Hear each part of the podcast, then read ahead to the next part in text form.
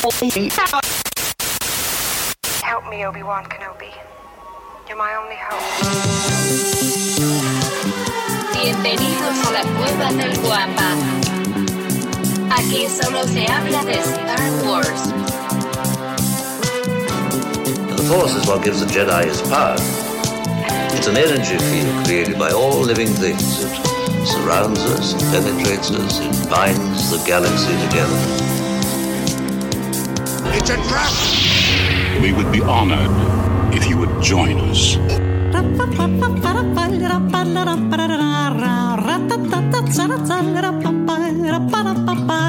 ¿Qué tal, mis queridos Wampas? Bienvenidos al episodio 212 del podcast Hablando de Star Wars, traído para ustedes por la cueva del Wampa.com, el santuario para todos los coleccionistas y fanáticos de Star Wars. Y si nos estás escuchando en la versión audio, recuerda que nos reunimos en vivo y en directo todos los sábados a las 6:15 de la mañana, hora Ciudad de México, 9:15 Buenos Aires y 1:15 o 13:15 eh, horario de Madrid, España. Muchísimas gracias a todos los que están reunidos y muchísimas gracias a todos los que descargan este episodio, que recuerden que sale el día lunes publicado por todas las plataformas de distribución de audio. Y para esta grabación, como es de costumbre, me acompañan mis queridos amigos, por supuesto, también los suyos, el buen George, el profesor, mi buen brother Checo, también Vic de Diseñonos y el que denominaron segundo sol de Tatooine el Chepe Chepe de Moss Eisley,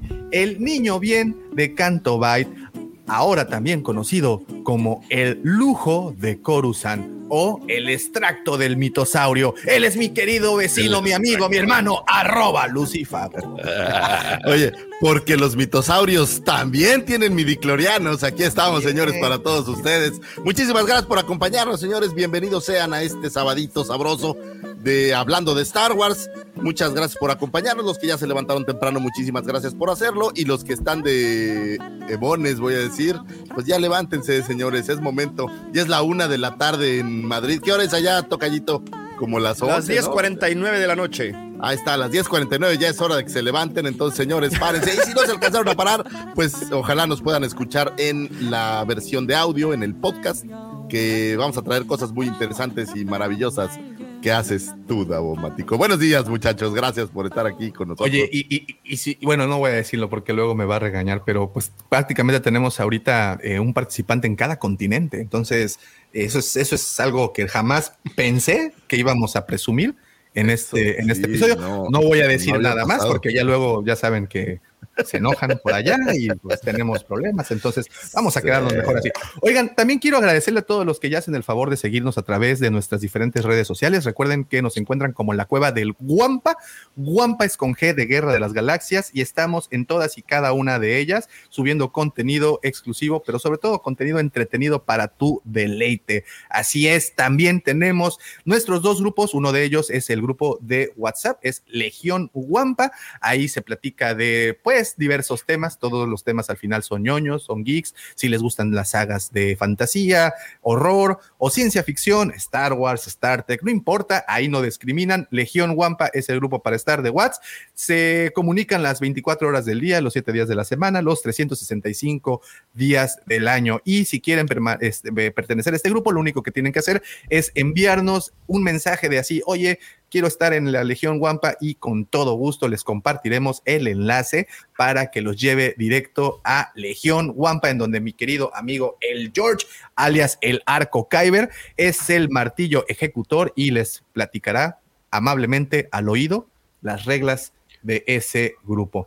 Pero si lo tuyo es Facebook y quieres compartir fotografías de tus coleccionables, porque recuerden que la Cueva del Guampa es justamente nuestro mero tuétano, es el coleccionismo de figuras de acción dedicadas a Star Wars, tenemos otro grupo en Facebook que se llama Nación Guampa. Así nos buscas, estamos ahí en Face y lo único que tienes que hacer es darle clic ahí y eh, contestar un par de preguntillas para que sepamos, pues, más o menos de qué va, que no eres un bot o que no acabas de crear la cuenta solamente para ir a estoquear al buen Lucifagor y ya estás inmediatamente suscrito a ese bonito y eh, solemne grupo.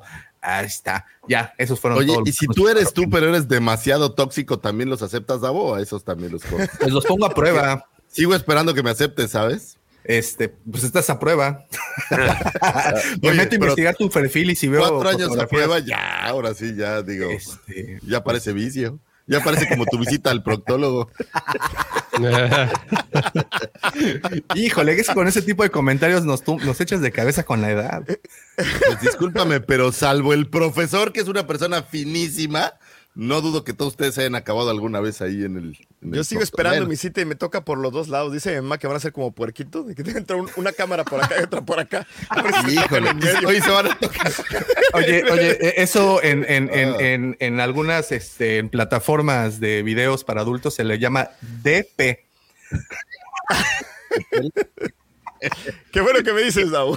Oye, y- y- Espero y no los que- acabar en y- un y OnlyFans los de que saben y los que saben ya ya se ya dijeron este güey también ve ustedes también no se hagan bola de cochino saben qué significa DP Yo no, yo no sé, la verdad. Y esto Sí, es ¿no? serio, No sabía. no tengo idea. dudosos puntos vamos a decirle así Ah, ok. Oye, y no es que no vea porno, ¿eh? Digo, no voy a negar nada. pero No, yo no, yo no, yo no, yo soy, yo soy. Ay, por favor.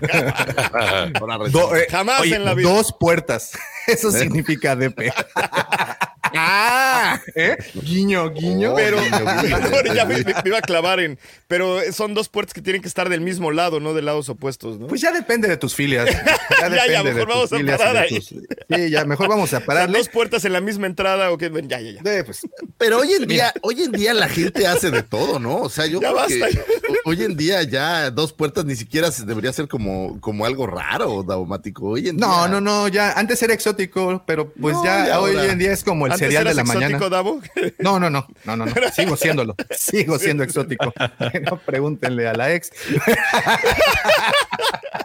Davo exótico. Oye, pero no, pero, pero te digo, antes pues sí era como tabú o como muy exótico ese tipo de filias, pero yo creo que ya hoy en día es como echarte las azucaritas del sábado por la mañana, ¿no? No, hombre, ya hay cosas más, más peores, yo creo, ¿no? Así. Sí, sí, y, y bueno, les agradecemos a todos los que están ahorita conectados, porque yo sé que ustedes qué necesidad tienen de estar escuchando esto tan temprano. ¿Qué Correcto. necesidad hay? Pero bueno, que si el examen de la próstata de Davo y esas cosas a nadie le interesan, la verdad.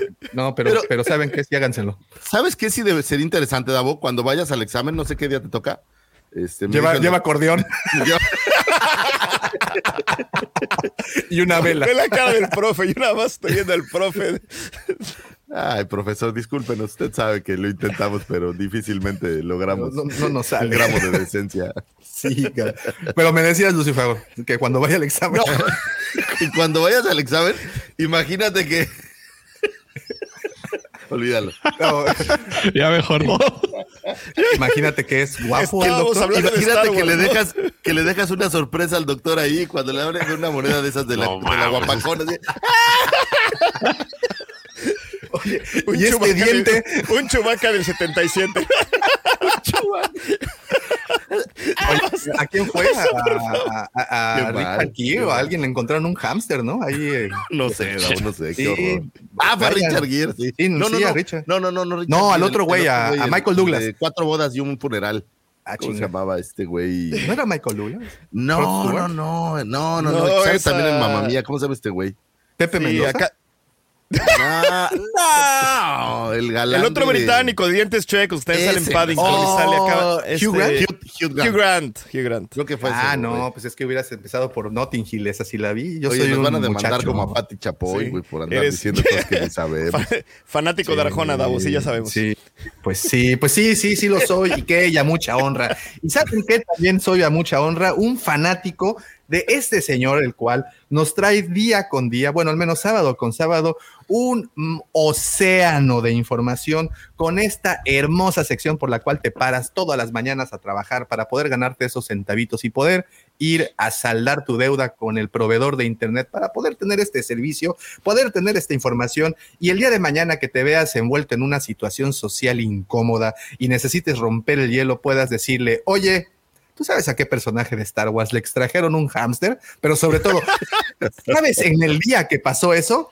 ¿Por qué? Porque yo sí escucho las astroefemérides de mi querido amigo arroba Lucifago. Muchas gracias, joven daumático. Será un placer platicar de algunos sucesos que tuvieron su tiempo, su momento de un 27 de marzo a un 2 de abril, me parece que es. Eh, se disculparán el 2 de abril, señores. Algunas cosas interesantes tenemos por ahí. Vámonos, un 27 de marzo de 1975 nace el señor Julian Glover, actor británico conocido por eh, estar involucrado durante los años 60 y 70 en diferentes producciones como Los Vengadores, Doctor Who eh, y Los Corsarios de Blake. También apareció en Quatermass eh, por ahí en dos ocasiones. Y bueno, pues a lo largo de los años 80 realizó algunas de sus apariciones más memorables en el cine, como el eh, este mm, papel. Ando, ando como un poco lento, disculpen. El papel imperial, eh, del general imperial Maximiliano Beers en el episodio 5, El Imperio contraataca. Para mayores referencias, digamos, es aquel imperial que va comandando el ataque a Hod eh, sobre un Atat y que lamentablemente muere. Eh, entonces su participación se ve, digamos que un poco limitada al, al fin del Imperio contraataca. Por ahí también apareció en eh, una película de James Bond llamada Solo para tus ojos. Y era el doctor nazi Walter Donovan en esa linda película de Indiana Jones y la última cruzada que era el, este que se toma el Santo Grial o el primero que prueba el Santo Grial y cachacuás que lo convierten ahí en un como zombie viviente hasta que se muere. Esa escena me gusta mucho, por cierto. No sé si tenga ninguna cosa eh, celestial, pero me gusta mucho esta escena en donde tienen que escoger el Santo Grial y resulta que es el más gacho de todos y hace como esta meditación el buen indie. Me Oye, gusta bastante. Es una buena analogía a las canoas, ¿no? Digo, no porque Es- pagues la copa más cara con la que más te vas a divertir, paga la más barata y hasta y al día siguiente vas a decir, güey, Oye, ¿dónde estoy, güey? Yo lo diría, no porque pagues la copa más cara es la más limpia del lugar, ¿no? Porque ya sabes que ahí la exacto, sanidad no es así como tan Sí. impresionante. Eh, también por ahí lo vimos, eh, dio la voz de este arácnido gigante que se llamaba Aragog, no sé si lo recuerdan en Harry Potter, ¿se acuerdan que por ahí en Sí. la primera entrega, me parece que es, eh, aparece esta como Es mega araña, o en la segunda, gracias Checo, aparece esta mega araña y bueno, pues le diera la voz. Y por ahí, por último, pues aparece justamente, lo estamos viendo ahí, como el gran maestre Pizzle en eh, Juego de Tronos, que también ese es como medio... ¿qué- ¿Cómo lo definirías, Davomático? Porque a mí se me hace como que no hace gran cosa. ¿O sí? Pues es, es un viejito rabo verde, bastante, ba- ba- bastante o- o- o, este, enojaldra el, el señor, un lamebotas de lo, de lo Profesional, peor, profesional. sí. Buen personaje, ¿eh? Buen personaje. Sí, está, está bueno, aunque me, Me identifico. mejor. ¿Cómo se llama cuando a él, él ya no está? Ya no sea spoiler a estas alturas, ¿no? Pero cuando él ya no está, que se lo chutan y ves que esta eh, Cersei tiene uno nuevo, que ese sí es malo, pero de Malolandia, el que hace a la montaña el- zombiesca. el- Sí, ¿Cómo sí, sí, el Qui-Gon, ¿no? Qui-Gon, Qui- algo así. cómo se llama, pero ese sí me gusta, ese personaje es un haze. Es, es de mi estilo, así como tóxico a más no poder. Entonces es, es bastante interesante. Y hay que conste que ahí está la efeméride de Game of Thrones, Davomático, para que luego no te quejes de que no te tomamos en cuenta. Eh, y bueno, pues feliz cumpleaños al señor eh, Julian Glover, donde quiera que se encuentre su, su- oye, su, su- su espíritu de Beers, que ya murió hace tiempo en el Imperio Contraataca, pues, pues que esté donde esté, le mandamos un abrazo. Un 27 de marzo del 2004 nace el señor Peter Diamond, el doble doble acrobático, creador de los estilos de combate con sable de luz para la trilogía original de Star Wars, personificó a muchísimos personajes. Yo creo que era como el que estaba más a la mano. A ver oye, nos falta un tos, un Tosken o nos falta ahí un Stormtrooper. A ver, trata a Peter Diamond y que se ponga eh, a actuarlo. Por ahí apareció eh, como el caporal Prescott, que es el Dead Star Trooper, como este Garof Lafo en la cantina de, de Mos Eisley aparece. Eh, es un Snow Trooper, es un Scout Trooper, es eh, un Wiki, eh, es un Rebel Comando, o sea, prácticamente apareció en las tres cintas de la trilogía original, haciendo muchísimos papeles, pues no sé si, pues así como fugaces, así como momentos ahí muy, muy rápidos, pero para una mayor referencia, señores, este Tosken Rider que golpea a Luke ¿Se acuerdan que el que se acerca y está Luke ahí viendo y le da una y empieza a... A ver, Davomático, ¿cómo grita el Tosken? Porque no me sale el... O algo así. No, ese es como Chubaca, güey. Ese no, No, es. Ese es es que como un me sale burro. lo del rebuzno del burro, güey. Porque aparte que eso sí es un rebuzno, ¿no? El que Es un bu- son de hecho dos burros los que eh, emparejan para hacer el sonido. bueno, Regresando Pepe, a para que los le haga. análisis. No, está el Pepe para que le haga su sonido de burro en brama. Bueno, pues básicamente utilizando el sonido de dos burros en brama, como dice el buen George, eh, atacaría a Luke y pues es este Tusken Rider, que de hecho tiene un nombre, pero no lo pude pronunciar, la verdad, porque es algo así como una cosa así rara. Entonces, la neta, la neta no pude hacerlo. Y bueno, entre sus múltiples apariciones, eh, lo podemos ver por ahí en Highlander, en Superman 2, Superman 4, eh, en Cazadores del Arca Perdida y también en Indiana Jones y la Última Cruzada. Es decir, estuvo cerca ahí de, de ese grupo de amigos, diría yo, con Spielberg y Lucas. Eh, seguramente, se me, me parece que es de estos eh, actores, por decirlos así, que son socorridos como para, como cuando necesitas a alguien que medio sabes que entiende lo que te gusta, pero no necesitas que sea un actor así como de renombre, pues le hablabas a este güey, a ver, chingate, perdón, échate este, este papelucho de un, de un nazi o de, no sé, ¿no? Algún, eh, eh, algún personaje ahí incidental. Feliz cumpleaños al señor Peter Diamond, donde quiera que se encuentre. Eh, le mandamos un, un gran, gran abrazo. Un 30 de marzo del 2004 era lanzado el episodio 13 de la serie de Clone Wars, producida por Gendy Tartakovsky. El capítulo 13 de la saga nos mostraba a un Mace Windu sumamente poderoso, eh, que estaba desarmado y que luchaba contra cientos de Battle Droids, demostrando un poder absoluto e increíble. ¿Por qué traigo a colación este, este capítulo? Es muy interesante porque este capítulo es, pudiéramos decir que una de las semillas que crearon esta dualidad entre canon y legends en nuestra saga, que mal que bien, pues es un, pues es un parámetro, ¿no? De cómo se mide a lo mejor los contenidos que, tiene toda la saga. ¿Y por qué sucedió esto? En este episodio eh, veíamos a un Mace Windu sumamente poderoso, un Mace Windu que destrozó eh, droides como si no hubiera mañana. Y entonces al ver el episodio Lucas, eh, le pareció que, que el poder de los Jedi era, al menos en este episodio, pues era demasiado, que era mucho, muy poderoso, y pensaba que si los Jedi realmente fueran tan poderosos como ese Mace Windu, pues simplemente las batallas que, que pudimos ver antes, pues no hubieran tenido ningún sentido, o simplemente no habría batallas, ¿no? Hablaba él de la batalla de Genosis, por ejemplo, hubiera dicho, pues eso no hubiera sucedido porque hubiera, eh, solo Mace Windu lo hubiera logrado. Y entonces Lucas decide empezar a separar o empezar a dividir un poco, eh, porque no crean que fue Disney el que nos, clavó la estaca del Canon y Legends. Eso ya eh, Lucas antes lo había eh, trabajado, digamos, y fue justamente este episodio uno de los precursores de que se dividiera nuestro Canon y nuestro Legends. Y pues yo sé que al profe le fascina pensar en estas cosas y que luego tenemos a estos Pablos Hidalgos y estos personajes que, que tan bien lleva el Story Group todos estos conceptos. Pero se lo tendríamos que agradecer al señor Tartakovsky que decidió hacer un Mace Windu sumamente poderoso. El episodio está buenísimo. Échenle un ojo. Vemos a Mace Windu de verdad destrozar Battle Droids como si no hubiera mañana. Eh, duda existencial, sentí. muchachos. Perdón, perdón, nada más. eh, yo sentí eso en Mace Windu, pero lo sentí más con Grievous.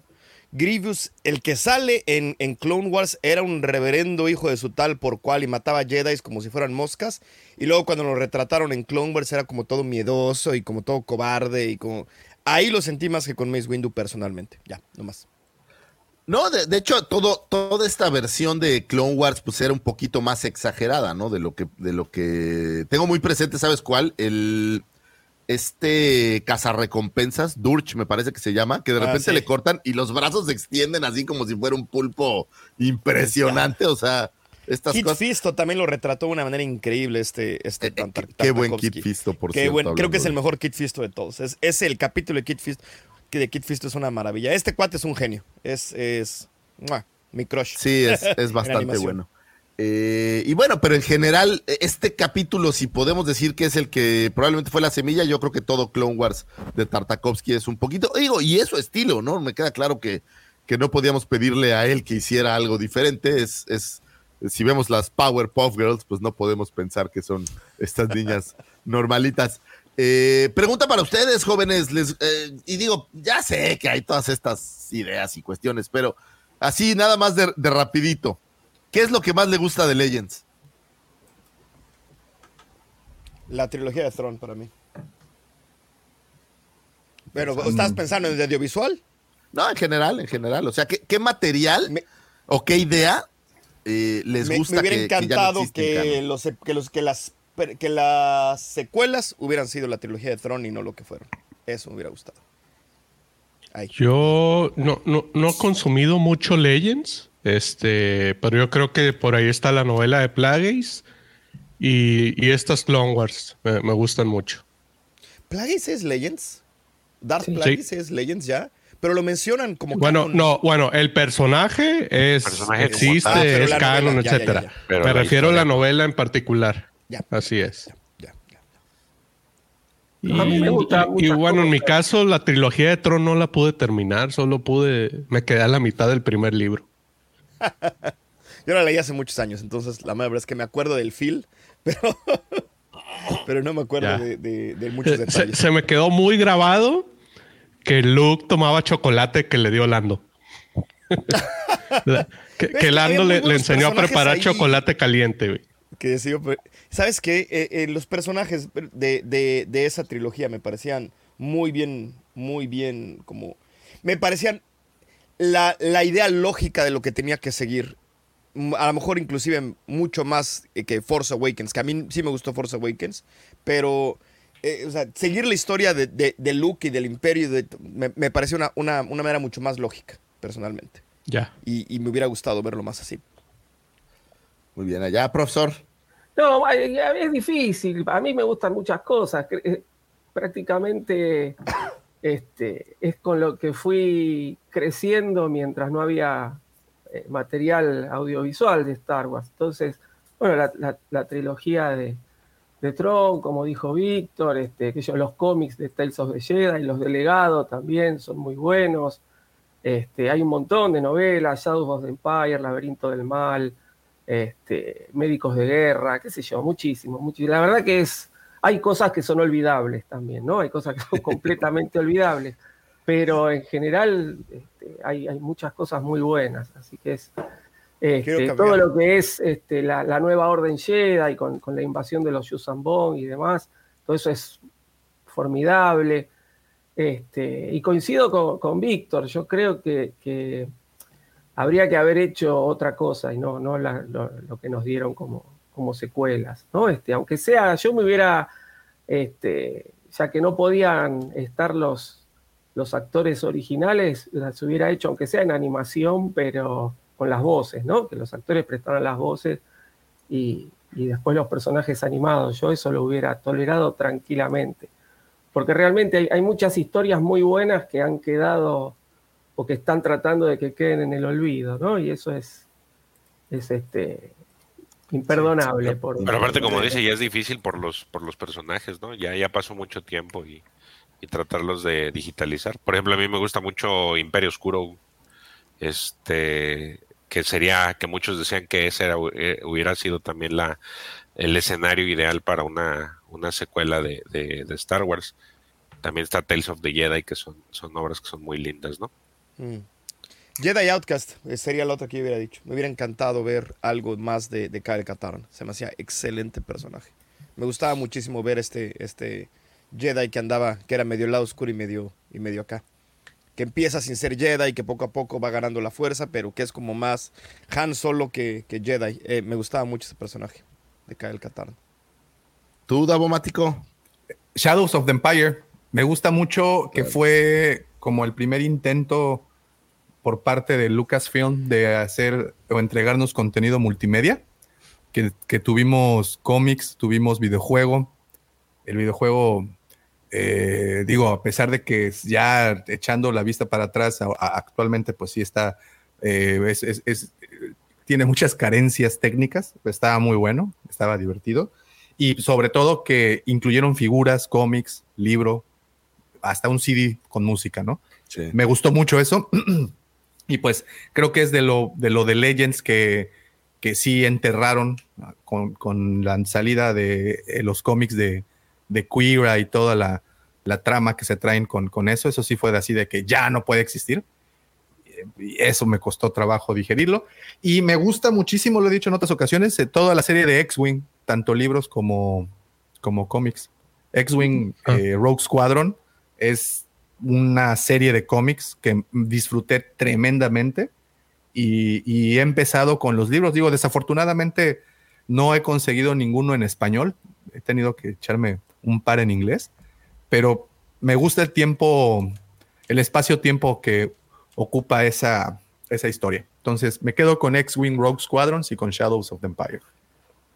Fíjate que en, en mi caso todo el concepto de Mara Jade, todo lo que había por ahí yo. alrededor. Mara Jade me duele mucho. Mara Jade me- me, me duele costó. aquí. Me acuerdo que existe Mara Jade con toda esa historia de. Luke Skywalker. Tocayo, me duele. Me duele a la fecha. es- Yo sé, pero viene una figura de acción de Mara Jade nueva. Ya lo entonces- sé, sí, sí, sí. Entonces es- ahí puedes mitigar un poco el sufrimiento. Pues, señores, eh, Lucas decidió dividirlo y bueno, obviamente Disney hizo un trabajo todavía mejor poniendo una línea de tiempo dividiendo el canon y Legends. Y pues ahora tenemos estas dos vertientes que a mí si me lo preguntaran, aunque nadie lo hizo, eh, yo ni siquiera en mi mente está como dividido, yo sí sigo creyendo, ¿sabes qué? Se vuelven como estos conceptos todos mezclados, parte de lo mismo, sigue siendo ficción, entonces da lo mismo si creen que es parte de una línea de tiempo, ¿no? Correcto. Entonces, la verdad es que eh, en las inmortalicísimas palabras de mi querido profesor, armen su propio canon y que les valga absolutas madres lo que opinen los demás. Sigamos, señores, con el 30 de marzo de 1976 nace Matt Doran, actor australiano quien aparecería en Star Wars, eh, el episodio 2, El ataque de los clones, donde interpretaría a Elan Celsas Vagano, no estoy seguro si lo dije bien, lo intenté, eh, un joven estudiante de medicina que se dedica al tráfico de sustancias ilegales conocidas como Death Sticks, una de las cuales eh, intentaría vender a Obi-Wan Kenobi en, este bar en donde estaba tratando de encontrar, bueno, eh, al principio persiguiendo a Sam Basel, pero me parece que le dice a, a Anakin, no, a ver, tú encuéntrala, güey, yo voy a echar aquí un trago, ya sabes que yo soy acá el, el papas fritas. Su carrera se ha enfocado principalmente en el trato, sin embargo, en 1999 interpretó a Mouse en la serie de Matrix. Recuerdan a este chamaco que era todo un experto en, eh, pues, en Hackear. hackear, ¿Programador? eh, programador.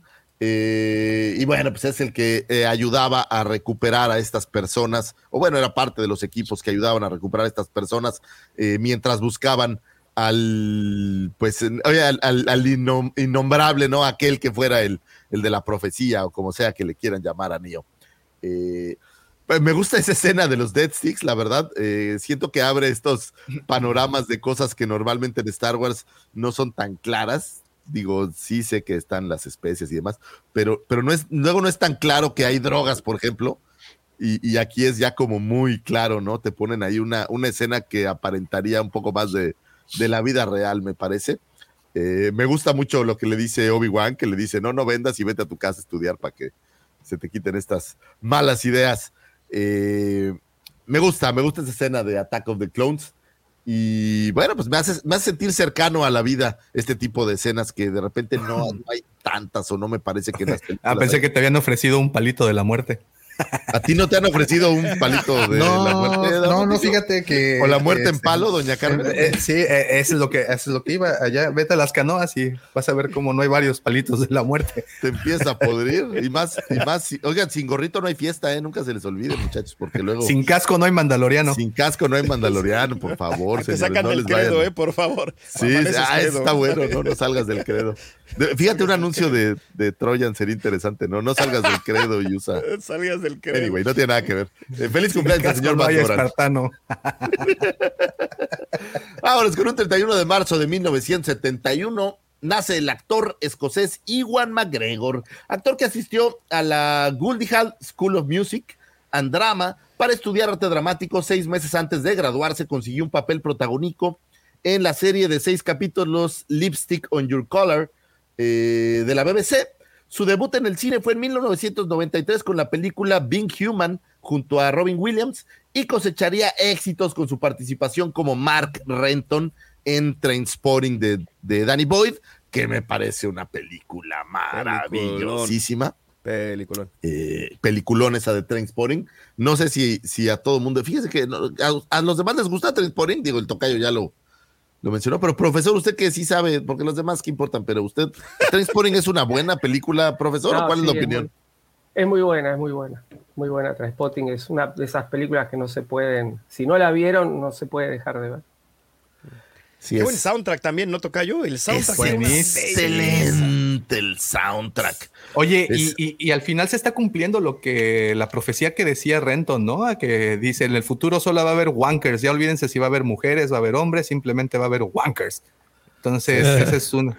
Y tiene unos ¿Eres un personajes. eh, Ese Bigby, o sea, la verdad es Sick una- Boy es uno de mis favoritos. Sick Boy es Sick Boy. excelente, ¿no? Es, es una gran, gran, gran película. Y también Eh, me hay recuerda- que decir que, que- que ahí aparece, perdón, un actor fetiche de Danny Boyle, este, eh, el que se buscaba pleito a cada rato, ¿recuerdan? Al que tira un... Ah, el un bigote tarro que de- avienta el tarro. Este, El que avienta ah, el tarro en la, pero- en la taberna que lo usó para otras películas más adelante. ¿Cómo- que cómo se- justamente... Ajá. ¿Cómo se llama? Me, me gusta mucho este cuate en, en la segunda entrega de Exterminio. No, en 28 días, que la segunda se llama 29 puta, días. 29 días, o no sé cómo se llama. 28 días y medio. Algo así, pero me gusta mucho ese. Ah, es que sale también sale de, Ah, de ya. Full Monty, güey. Sí, sí, sí, Ah, sí, sí. Sí, sí, sí. sí. Este, ahorita dame, dame me un segundo, te llama, pero es- digo. es, es un buen, es un buen actor. Oye, y, se y- llama Robert Carlyle y el, y el personaje se llama Begbie. Bigby. Fíjate que este, esta película de Trainspotting siempre me, re- me hizo sentir, digo, a lo mejor estaba equivocado, que era como una evolución de Naranja Mecánica, no sé por qué, me, me traía como, como si Naranja Mecánica la hicieran en estos tiempos más, eh, más modernos para cuando hicieron Trainspotting. Como si- sus molocos también. Sí, sí, sí, como si fuera el, el futuro. Yo creo que es más, hasta podrían crear un género de ese tipo de cintas como, eh, no sé ¿De si drogadictos? llamarlas, de inadaptados sociales, diría yo, ¿no?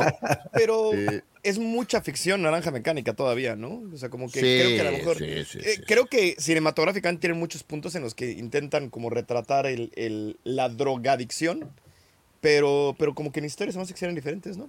Muy diferentes. no, no, son distintas. Horror A mí, pero me- me, me, me recuerda una a la otra por alguna, por alguna razón. Ambas Oye, me gustan y, bastante. y aquí va como dato cultural. Digo, a- a- para mí fue, eh, pues, este, ¿cómo se dice? Tema de estudio esta película cuando estaba en la universidad. ¿Ustedes saben por qué se llama Train Spotting? Pues así le llaman, ¿no? Cuando se dan sus llegues, ¿o no? No. No, es- Trainspotting es algo que aquí, bueno, a- aquí hacen, por ejemplo, tener en Australia, que es, se sientan y empiezan a ver, empiezan a spotear trenes. Van Efectivamente. escriben y hasta ven el número y ven qué número es y ven, y si pueden, hay hasta gente que ve a, a dónde va y ve si va tarde o no. Y Sí, sí, hay, sí. hay grupos de Facebook y hay, eso es un- una cosa enorme. Y, y todo es derivado eh, re- como resultado de la posguerra. eh, pues muchas personas se quedaron literalmente con demasiado ocio. Y esa es una analogía muy buena. O sea, estos güeyes se iban a, a drogar cuando no tenían nada que hacer. Cuando no tenían absolutamente nada que hacer, pues estos güeyes hacían lo que hacían. Y, el, y los trainspoteros, o en este caso, como dice Vic, lo- los que se sientan en las estaciones, que resultó un término que se creó en Alemania de la posguerra, eh, al sentarse en las estaciones, pues iban a perder el tiempo. Literalmente iban por ocio, ¿no? Entonces no hacían otra cosa más que checar y apuntar como un tema eh, de, de- de esto como muy repetitivo que ya haces como por, por un tipo de trastorno, pues ahí mental, ¿no? Oye, pero Sí, dime algo.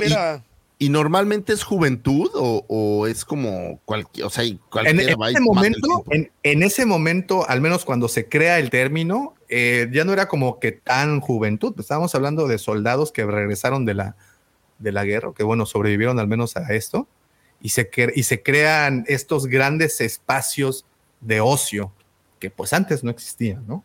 Está interesante. Está muy interesante No, ese y, término. y creo que se ha pasado. Hay, hay gente, yo por ejemplo, cuando iba a la universidad tenía un maestro que lo hacían en los aeropuertos. Iba viendo y, y- y iba a ver los aviones, literalmente, y tomaba quién llegaba y quién no llegaba. Por alguna razón eso le parecía fascinante. Y aquí yo los he visto, aquí en Australia yo los he visto. Y así llegan, voltean con el otro y dicen, ay, el 15 va tarde. Ah, mira, ya, ya abrieron la estación de allá y acabo de ver que acaban de bajar no sé qué tanta cosa.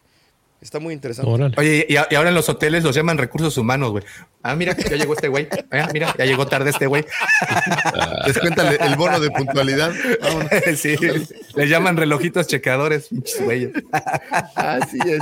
Oye, bueno, y antes, antes de que pases a otra, y yo sé que ya nos salimos completamente del No, pero ni tema ha, de ni ha acabado a Iwan McGregor. Iwan McGregor. Bueno, continuando con lo de Trainspotting, otra buena dupla que hicieron tanto Danny Boyle como Irving Walsh, que fue el escritor de Trainspotting, fue con la película La Playa. Si no han tenido oportunidad de ver Ah, esa es película, excelente, echen un ojazo. sí. es bueno. Con mi otro papucho, Leonardo DiCaprio. Chiquillo. Ah, ya, ya, ya. es bueno. Sí. Me gusta. Ta- También una película así medio. Igual, de lo mismo, puro pinche ocioso, drogadicto. Puro huevón y sí, muy Puro huevón drogadicto.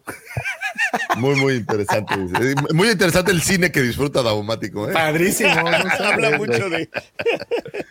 Y bueno, el gran salto al estrellato lo daría al realizar el papel de Obi-Wan Kenobi. Eh, seguimos hablando de Iwan McGregor, por cierto, para los episodios 1, 2 y 3 de las precuelas de la saga de Star Wars, eh, siendo el mismo personaje que interpretaría años antes Alec Guinness para la primera entrega de George Lucas. McGregor tuvo eh, especial cuidado en actuar de un modo lo más parecido posible al personaje que interpretaría Alec Guinness, eh, con la misma manera de expresarse, desenvolverse e incluso de hablar. En los sets de rodaje, McGregor se dejaba llevar por la emoción en las escenas de acción en las que se batía en duelos de sable de luz y él mismo ha revelado que tenía la costumbre de hacer los mismos sonidos de los sables.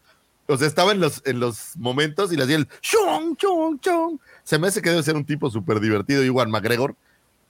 Eh, y hablando de, ¿han visto ese? Tiene una serie de, de como documentales, pudiéramos llamarlos. Long Eh, Way Road se llama, creo. eh, One Way Road, no, no me acuerdo cómo Long se. Road. Pero eh, te refieres a los de las motos, ¿va?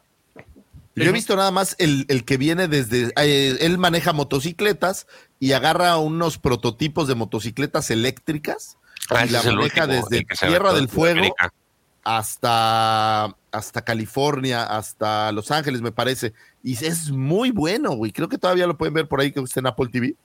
Y es, son documentales muy buenos de todo lo que pasa para, para llegar sin. Según yo, todos están en Apple TV, güey, Apple Plus. Pues muy, muy recomendables estos documentales, por cierto, hablando de, de Iwan McGregor, que bueno, pues hablando de las cintas que ha hecho, pues tiene muchísimos papeles, lo vimos por ahí en Mulan Rouge, eh, Abajo el Amor, Big Fish, eh, La Isla, de las más bonitas. Ángeles y Demonios, sí, Big Fish es una Chulada. chulada. Christopher Robin. Chulada de pel- de los Christopher Robin. ¿Sabes cuál? Lo imposible es, es de las pocas películas que casi logra robarme una lágrima al final.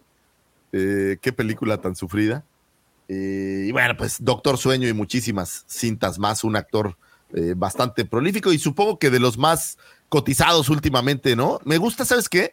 Que no se quedó encasillado en este papel de Obi-Wan y ha seguido teniendo siempre mucho trabajo y muchas producciones y pues siempre lo vemos en cosas muy buenas. Doctor Sueño me gustó mucho, creo que es, creo que es bastante buen actor. No sé Sí. si, si me equivoco, desde Trainspotting, ¿no? Esas, esas, no sé antes, eh, no he visto nada de antes de Trainspotting. Oye, mira lo que dice aquí Gerardo. En su momento, Iwan McGregor fue criticado por irse a hacer cine comercial al aceptar hacer el episodio 1. ¿Qué onda, Gerardo? Buenos días, muchas gracias. ¿Cómo ves? Jerry? Es, es que justo eso, ¿no? Ewan McGregor ya tenía un historial, o sea, no era como Hayden Christensen o Mark Hamill en su momento, no, él ya, ya tenía cierto renombre en, por lo menos en este tipo de cine, ¿no? Bueno, Qui-Gon Jinn también, ¿cómo se llama? Ahí se fue el nombre. Sí, sí, Liam claro. Neeson. Este, Liam Neeson, gracias. Sí, entonces Liam- creo que eso lo ayudó a que no se encasillara en eso como le pasó a, Ma- a Mark Hamill en su momento. Pero yo no lo vi tan, Ya, bueno, yo no lo veo tan mal. Ya nunca hizo nada. al final los actores pues tienen que entrarle un poco de todo, ¿no? Digo, es, es este esta capacidad de hacer toda clase de cine. Me queda claro que hay algunos que no les gusta eh, salir de cierto tipo de, de cine, pero a mí me parece padre que puedan hacer un poco de todo, o sea, hacer desde un drogadicto a un maestro Jedi, pues creo que creo que hay una Oye, mérito. palmarés Cur- interesante. curioso, Chamba, que chamba. También, curioso que también apareciera en, en ER, en la serie. En- ah, no, ¿de, de qué salía en IAR? Sale como un personaje llamado Duncan Stewart. Y esto fue en 1997, en el episodio de la tercera temporada, episodio 15 de Long Way Around. Ok. Ahí sí Pues bueno. buscarla. No sé, Iwan McGregor, uno de nuestros Oye, queridísimos. también sale como San Medorio. Tiene una película, Es- ¿no? Donde es sale. San Medorio, no, no, es, es la investidura de San Medorio, es Iwan McGregor. Oh, mira, sale en Black Hawk Down también. Ah, Sí. Black Hawk O sea, Down. no me acordaba de Sí, él. esa, esa, esa película tiene un chingo de, de, de actores que dices, no manches, ¿a poco salió este güey? No me acuerdo de nada de esa Sí. película. Muy buena esa película. Muy bien. Eh, pues feliz cumpleaños al señor Iwan McGregor. Esperemos que esté haciendo algo bueno. Ah, la serie de Obi-Wan se lo estaba olvidando. Tiene su propia serie. A todos. Eh, sí, increíble, ¿no? La serie de, así de importante ha de haber sido, supongo. Eh, A su participación en la que serie. escondió, a, que escondió a Ley en el abrigo. Eso nunca se va a olvidar. Me lo voy a llevar a la Es tumba. Terrible. Qué bárbaro. Che, No Doctor se- Gadget. No se midieron, la neta. Como Austin es- Powers. Es un consentido, creo yo, Iwan McGregor. Eh, a mí, en lo personal, ya lo veo como parte de. eh, el cast original, ya saben, ¿no? Han, Luke, Lea, los ves con mucho cariño. Él lo veo como dentro de ese, de ese rango de, de grandes eh, celebridades dentro de nuestra querida saga. A ese Oye, ¿tú nivel sabías- lo siento yo. Que él había, él le había dado la voz a, a Pepe Grillo en Pinocho de Guillermo del Toro. Sí. Sí. Sí. Sí, pues ahí sale luego, luego en primer lugar el crédito. ¿Ah, sí? Sí. Ah, no me fijo, Sí. no me fijo de esas cosas. Y también Ya, salen le analiz- of Prey. video, le analizamos el póster y todo. Sí, es. Ah, es- vayan a ver. eh, no, es, es un cuate que ha hecho muchísimas cosas y la verdad que me parece. Ah, es el villano, ¿no? En Birds of Prey. Sí, Qué Sí, Mask. película, por cierto. En todos lados, este cuate. Este- no, es un pensar, cuate sí que- es cierto. Es omnipresente. Trabaja muchísimo. Trabaja muchísimo y la verdad que, que, que normalmente tiene buenas cosas. Qué, Oh, qué bonita mira. película es Big Fish ahorita que decías, Davo. Sí, es- está bien bonita. También que eh, sale en La Bella y la Bestia. sin ser. ¿En Ah, la- ándale, ¿en la bestia? Sí, sale como Lumière. la, la live action. La voz. exacto. Ah. Pues ahí está, en todos lados. Actor de voz, actor, es un actor maravilloso el señor. Que pase, eh, le mandamos un abrazo donde quiera que se encuentre, un día que nos escuche, que sepa que aquí lo estamos eh, felicitando. Sigamos, señores, con un 31 de marzo del 2020, fallece el señor Andrew Jack, coach de dialectos que participó en más de 80 cintas, trabajó en The Force Awakens dando coaching al acento para Daisy Rayleigh y John Boyega, así como para diversas eh, criaturas, diversos alienígenas. Eh, tiene un pequeño cameo como Caluant Emat, eh, que es justamente este personaje que estamos viendo aquí. Que, qué interesante, eh, esto lo platico siempre, qué interesante es que dentro de una cinta adicional a todo lo que ya haces, el vestuario, la producción, todos los efectos y todo lo demás, te sientes a platicar con el actor para asegurarse que su acento no sea o, no quede en discordancia con lo que ves en la cinta, me parece algo, algo de verdad maravilloso y que los actores tengan esta gran capacidad de cambiar sus acentos también es una cosa increíble. Ha trabajado con actores como, o trabajó con actores como Robert Downey Jr. para la cinta Chaplin, Pierce Brosnan para la cinta GoldenEye, fue creador de eh, los acentos que escuchamos en El Señor de los Anillos, en la trilogía de, eh, la primera trilogía, eh, él fue creador de todos los acentos de la Tierra Media, de cómo hablaban los reyes y cómo hablaba Órale. eh, pues todos los hobbits y demás. Él fue el creador, así como los acentos griegos y troyanos que pudimos ver en la cinta Troya. Es decir, te vuela la cabeza pensar que, que sienten a alguien a pensar, a ver, güey, este güey era un troyano que, que vivía aquí y que tienes que pensar cómo hablaban en aquel entonces para que aún hablando en inglés, de alguna manera haga cierta conexión. Me parece algo maravilloso. Digo, lo mismo en, El Señor de los Anillos, pues de Peter Jackson. Es, es maravilloso verlo, ¿no? ¿Qué pasó, Tocayo? Daisy Riley no pudo. No pudo hacer el acento y por eso la dejaron en, por eso la dejaron con su acento original. Supone que la coacharon y que estuvo, eh, lo dijo en una entrevista. En- lo intentó y lo intentó hacer el acento americano y eventualmente, eh, ¿sabes qué? Le dijo J.J. Abrams, ya, ya, eres británica, Acaba. no me importa, ya, ya, no lo vamos a seguir intentando. Bueno, oye, si tomamos en cuenta lo que decía Carl Sagan, que Star Wars está mal desde que empieza, porque dice que sucede en una galaxia muy, muy lejana y que era virtualmente imposible que en una galaxia muy, muy lejana existieran seres humanos iguales a los que existen en esta galaxia, eh, pues ya todo lo demás. Pero no fue tiene hace, mucho, mucho tiempo, quién sabe. ¿Quién ¿Eh? sabe? ¿Quién ¿Quién sabe? A lo mejor eran los mismos que se mudaron. No lo sabemos, señores. Pero bueno, pues descansa en paz el señor Andrew Jack y gran trabajo. Un 2 de abril de 1914 nace el actor Alec Guinness, actor quien diera vida a Obi-Wan Kenobi en la trilogía original, Lucas buscaba un actor de renombre que pudiera atraer al público a la cinta. A pesar de sus primeras dudas al leer el guion, Ale Guinness decidió quedarse el papel. En entrevista confesó que dejando de lado el dinero, se arrepentía de haber realizado la película, pues pensaba que no era un verdadero papel de actuación. Pensaba que el guion era lamentable y más aún el ser cambiado constantemente. Ale Guinness se sentía viejo y no capaz de conectar con los jóvenes. Sin embargo, tras cobrar el 2.25% de las regalías, el público lo veía como un gurú, incluso recibió cartas de, eh, de personas diciendo, tengo problemas maritales, por favor, ayúdame. Yo creo que con un 2.25 de las regalías, pues se le pasaron esas preocupaciones, ¿no? Fue el único no, dejaron que... modificar el, el diálogo, lo dejaron, él se metió directamente y estuvo modificando diálogo de la película, según él, lo dijo en una entrevista, que se sentó con George Lucas y le dijo, estás bien imbécil, a ver, y que se sentó él así literalmente a, modificar el diálogo, dícese, dícese él. cuenta la leyenda. No, no, no lo dudo, porque aparte los tres argumentos de las tres primeras cintas se modificaron al- a la hora de estar grabando todo el tiempo. Entonces, seguramente todo el mundo ahí metía un poco de cuchara y pues obviamente era un actor ya de renombre, eh, un actor que ya había estado por ahí en cintas importantes. Entonces, pues con toda la mano en la cintura, ¿no? Decirle, a ver, güey, no, espérate, esto no cuadra, pero nada, güey. O sea, ¿a quién se le ocurrió? güey? Y Lucas así, yo. Y hay una, una historia chusca de, de- creo que en su autobiografía menciona que, que un niño se le acercó y le dijo, no, que he visto Star Wars, no sé, 50 veces y que le dijo, ok, ahí te va tu autógrafo, pero por favor no la vuelvas a ver, que le dijo. ¿no? Y el niño así todo traumado. No, bueno, pues es que es, es, es distinto, ¿no? Era, era un tipo de cine muy diferente al que él solía hacer. Ganó un Oscar por eh, su participación eh, En el puente del río en el Kwai. puente del río Kwai. Y pues obviamente es un cine total y absolutamente diferente, ¿no? Hablar de, de ciencia ficción contra hablar de, de guerra, pues son cosas distintas. Eh, sin embargo, bueno, pues un buen actor. Por ahí apareció también en El Doctor Chivago y muchísimas cintas más. Eh, pues obviamente de los favoritos fue creador de uno de los personajes que más, o bueno, invistió uno de los personajes más emblemáticos y creo que con las precuelas, pues Obi-Wan Kenobi cobró muchísimo más valor, ¿no? O sea, sí, obviamente era este gurú y bueno, pues la parte que ya hemos platicado del camino del héroe, pero las precuelas lo vinieron al personaje de Obi-Wan Kenobi como a encumbrar en uno de estos básicos en nuestra cinta, ¿no? Digo, tanto así que, que pues está en, ahora está en todos lados Obi-Wan, ¿no? Ya tiene su propia serie eh, live action y bueno, pues obviamente Clone Wars es uno de los pilares de... ¿Iba, de iba a decir algo, profe?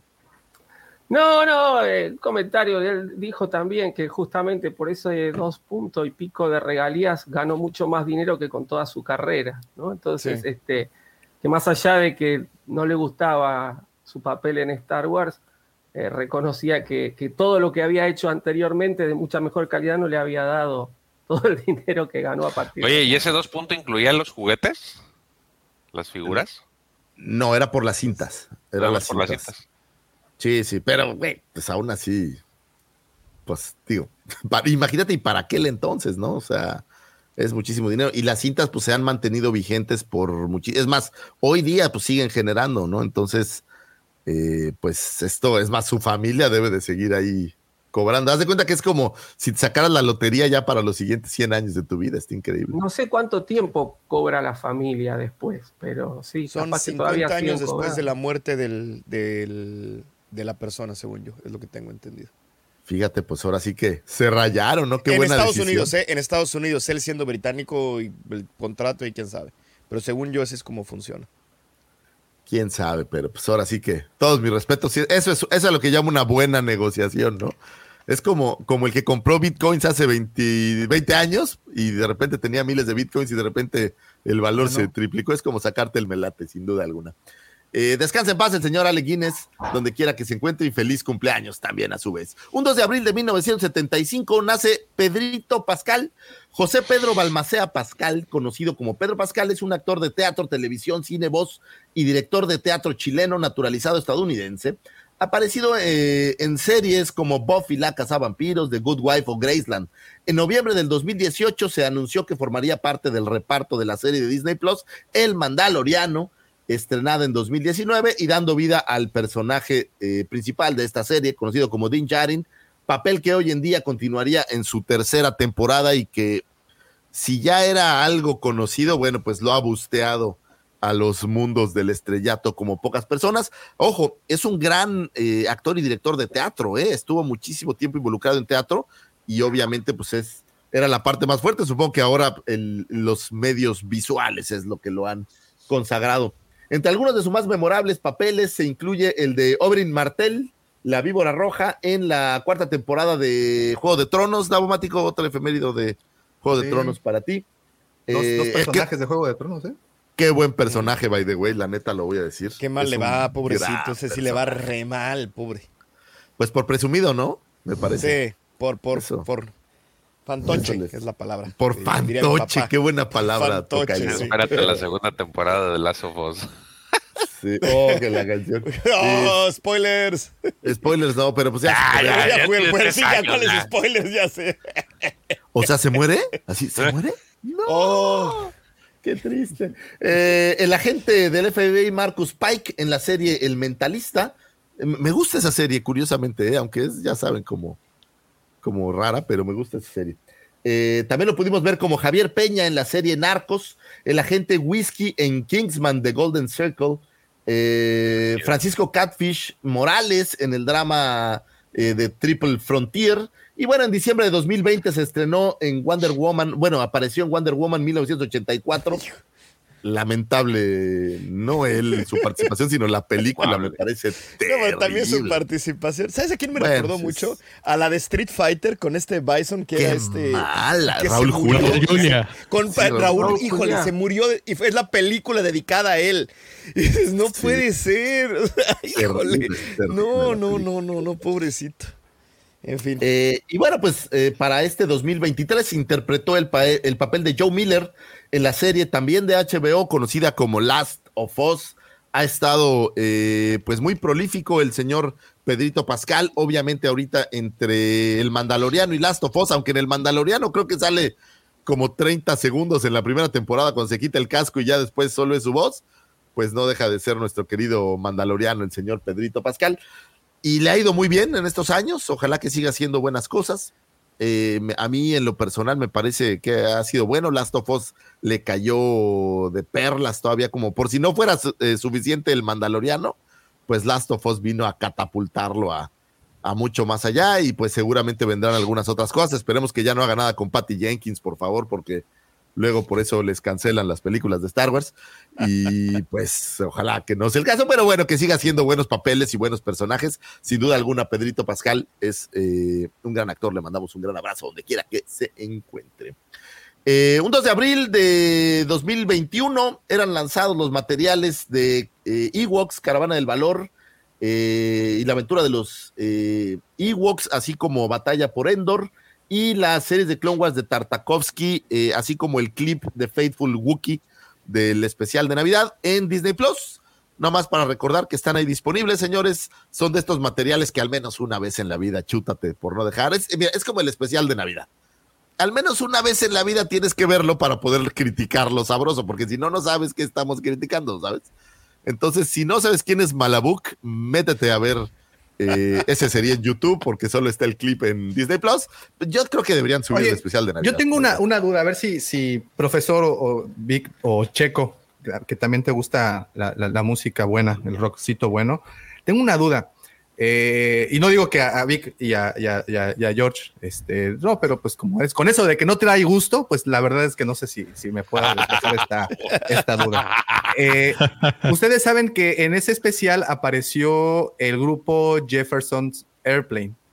Y yo tenía Sí. entendido que para, para función de, la, de ese especial se habían cambiado el nombre a Jefferson Starship, pero eh, lo puse en una publicación y dos o tres personas me comentaron de que el grupo de Jefferson's Airplane para ese momento ya se había desintegrado y que habían los algunos de los originales habían recreado otro grupo llamado Jefferson Starship. Entonces, ya no sé, yo tenía entendido de que era el mismo grupo, nada más que se habían cambiado, cambiado el nombre para, para, para el especial, pero pues ya me corrigieron. ¿Ustedes saben algo al respecto? Creo que había cambiado, si no me equivoco, un integrante, me parece que se había ido. Yo era lo que también sabía. hecho, Homero Simpson en algún momento tiene un, tiene un monólogo acerca de, de, Jeff- de Jefferson, este, Starship y Airplane, pero yo no sabía que había sido por, por, por Star Wars. Yo pensé que, que había sido nada más. O sea, el nombre sí había cambiado desde, de- desde antes de. No te lo puedo no, el firmar nombre, en sangre. el nombre se lo pusieron para el especial, los jefes. Ah. ¿sí? Pero, pero Ah. creo que creo que había se había ido, si no me equivoco, un, un integrante del grupo original se había ido, entonces como Sí, había era lo que yo tenía porque habían cambiado. Yo pensé que habían el- cambiado porque cambiaron de integrante. Eh, Uno o dos. Según yo, se pelearon la mitad o algo así. Entonces, este, entonces este, le pusieron Starships, pero creo que inclusive siguen, eh, salieron solo ahí. de- después otra vez le volvieron a cambiar el nombre, una cosa así. Sacaron Yo tenía entendido lo mismo, ¿eh? Starship, ¿no? Yo tenía entendido eso, que, que para con fines de- del especial habían usado como pues para tematizar más la, la, la- la aparición, pues de Jefferson's Starship, pero Ok. Pues es tan aburrida su participación en el especial que la verdad es, No, es olvidable. es olvidable. que se llamen Chicoche y la tremenda Entre esa aparición y los que bailan, que era como el Cirque du Soleil de hace 30 años, híjole, sí está cañón. Pero bueno, pues ahora sí que memorable. Pero sí, como, memorable. como, como tienes que verla, como fan de Star Wars, es así como un check que tienes que dar. Es como el show de John and Anduni, o cómo se llamaban, este que también hacen como un show de Star Wars donde bailan y todo. Al menos una Ah, vez en la vida ya. tienes que verlo. Pues lo tienes que Aquí ver, tengo el o dato sea. de Google. ¿Quieren que se los lea? Por favor. dale. A ver, ah, está en- a ver, lo voy a traducir porque mi, mi Google está en inglés, perdón. Dicen, después de 1972, Jefferson Airplane efectivamente se separó en dos grupos. Kakunen and Cassidy, imagino es la gente, se movieron a, de tiempo completo a, a- a formar su propia banda, Hot Tuna. Y Slick Kantner y los que sobraron formaron Jefferson Air, este, los, los que sobraron de Jefferson Airplane, perdón, reclutaron nuevos miembros y se reagruparon como Jefferson Starship en 1974, donde Oh, Palin mira, eventualmente, eso dice Wikipedia, a lo demás lo puede estoy ser, viendo. sí. Yo le creo. Sí, sí. No, hay duda. Como dice Elmo, no tengo pruebas, pero tampoco tengo dudas. Y te iba a contestar pelado, mejor ya. De las dudas Oh, que yo sí pues. tengo, que mira, no, espérate. Eso, eso dice doña Carmen de tu hijo, güey. Siempre, no tiene dudas de que tiene mis midiclorianos. Sí, claro. Y bueno, señores, cerremos estas astroefemérides con algo que, eh, pues me parece que es importante para los compatriotas del Cono Sur. Mi querido profesor, ahí va un 2 de abril de 1982. Eh, es el inicio de la Guerra de las Malvinas, eh, conflicto del Atlántico Sur, eh, conflicto armado entre Argentina y el Reino Unido, eh, desatado en 1982, eh, en el cual se disputó la soberanía de las Islas Malvinas, Gregorias del Sur y Sandwich del Sur, ubicadas en el Atlántico Sur. Comenzó en abril con la ocupación de Puerto Stanley por parte de las tropas argentinas, bajo órdenes de Juan Mil- de la Junta Militar. Eh, como respuesta, el gobierno británico desplegó una enorme fuerza expedicionaria que al cabo de 10 semanas eh, desalojaría a las fuerzas argentinas. La victoria británica precipitó la caída de la dictadura argentina de Raúl eh, Alfonsín y el inicio de la recuperación eh, del Estado. No, no, no era. Alfonsín fue, Alfonsín fue el presidente electo, el que reemplazó. El que, a la ah, el que entró, Militar. perdóneme, perdóneme, Entró, tiene usted sí, razón. sí. ¿Y quién se fue? Era Galtieri. Altieri. Ustedes disculpen por mi Corrígelo falta de ahí en, en- conocimiento. en- en el Excel. Raúl. No, a ver, espera. eh, no, Pero cuéntanos bien, Galtieri- profesor, a ver. Creo que en ese momento estaba Viñone, porque a Galtieri lo sacaron después de la con, con la con la derrota y pusieron uno, uno para hacer la transición que creo que se llamaba Viñone de apellido. Oiga, profesor, y para, para efectos de, de allá, es, es importante justamente por el término de esta dictadura, supongo. O, o- o- Sí, justamente, justamente ayer fue feriado porque se celebró el Día de la Memoria, es decir, el 24 de marzo de 1976 fue el día que comienza la dictadura militar, la última dictadura militar en Argentina, y entonces se conmemora ese día como para no olvidar que pasan estas cosas y que no vuelvan a pasar, ¿no? Entonces, este, justamente el, el 24 de marzo está muy, muy, muy emparentado con el Día de las Malvinas, porque bueno, uno es el comienzo y el otro marcaría el- casi el, el final, podríamos decir, ¿no? Este, hasta, así que bueno, si la dictadura igual terminó el 10 de diciembre de 1983, pero, pero bueno, se toma así, la guerra de Malvinas fue el hecho desencadenante para, para finalizar esta dictadura. Pues ahí está, señores, eh, un pedacito de historia. De, de- tratamos de traer historia de todos lados. Entonces ahí poco a poco vamos, vamos juntando las, las ideas. Señores, estas fueron las astroefemérides. Espero que hayan encontrado información útil y valiosa para iniciar su fin de semana, para abrir conversaciones o para aprender algo de historia. Gracias, profesor, por darme una cachetada más. Eh, yo los voy a tener que dejar, señores, pero voy a dejar al profesor la investidura.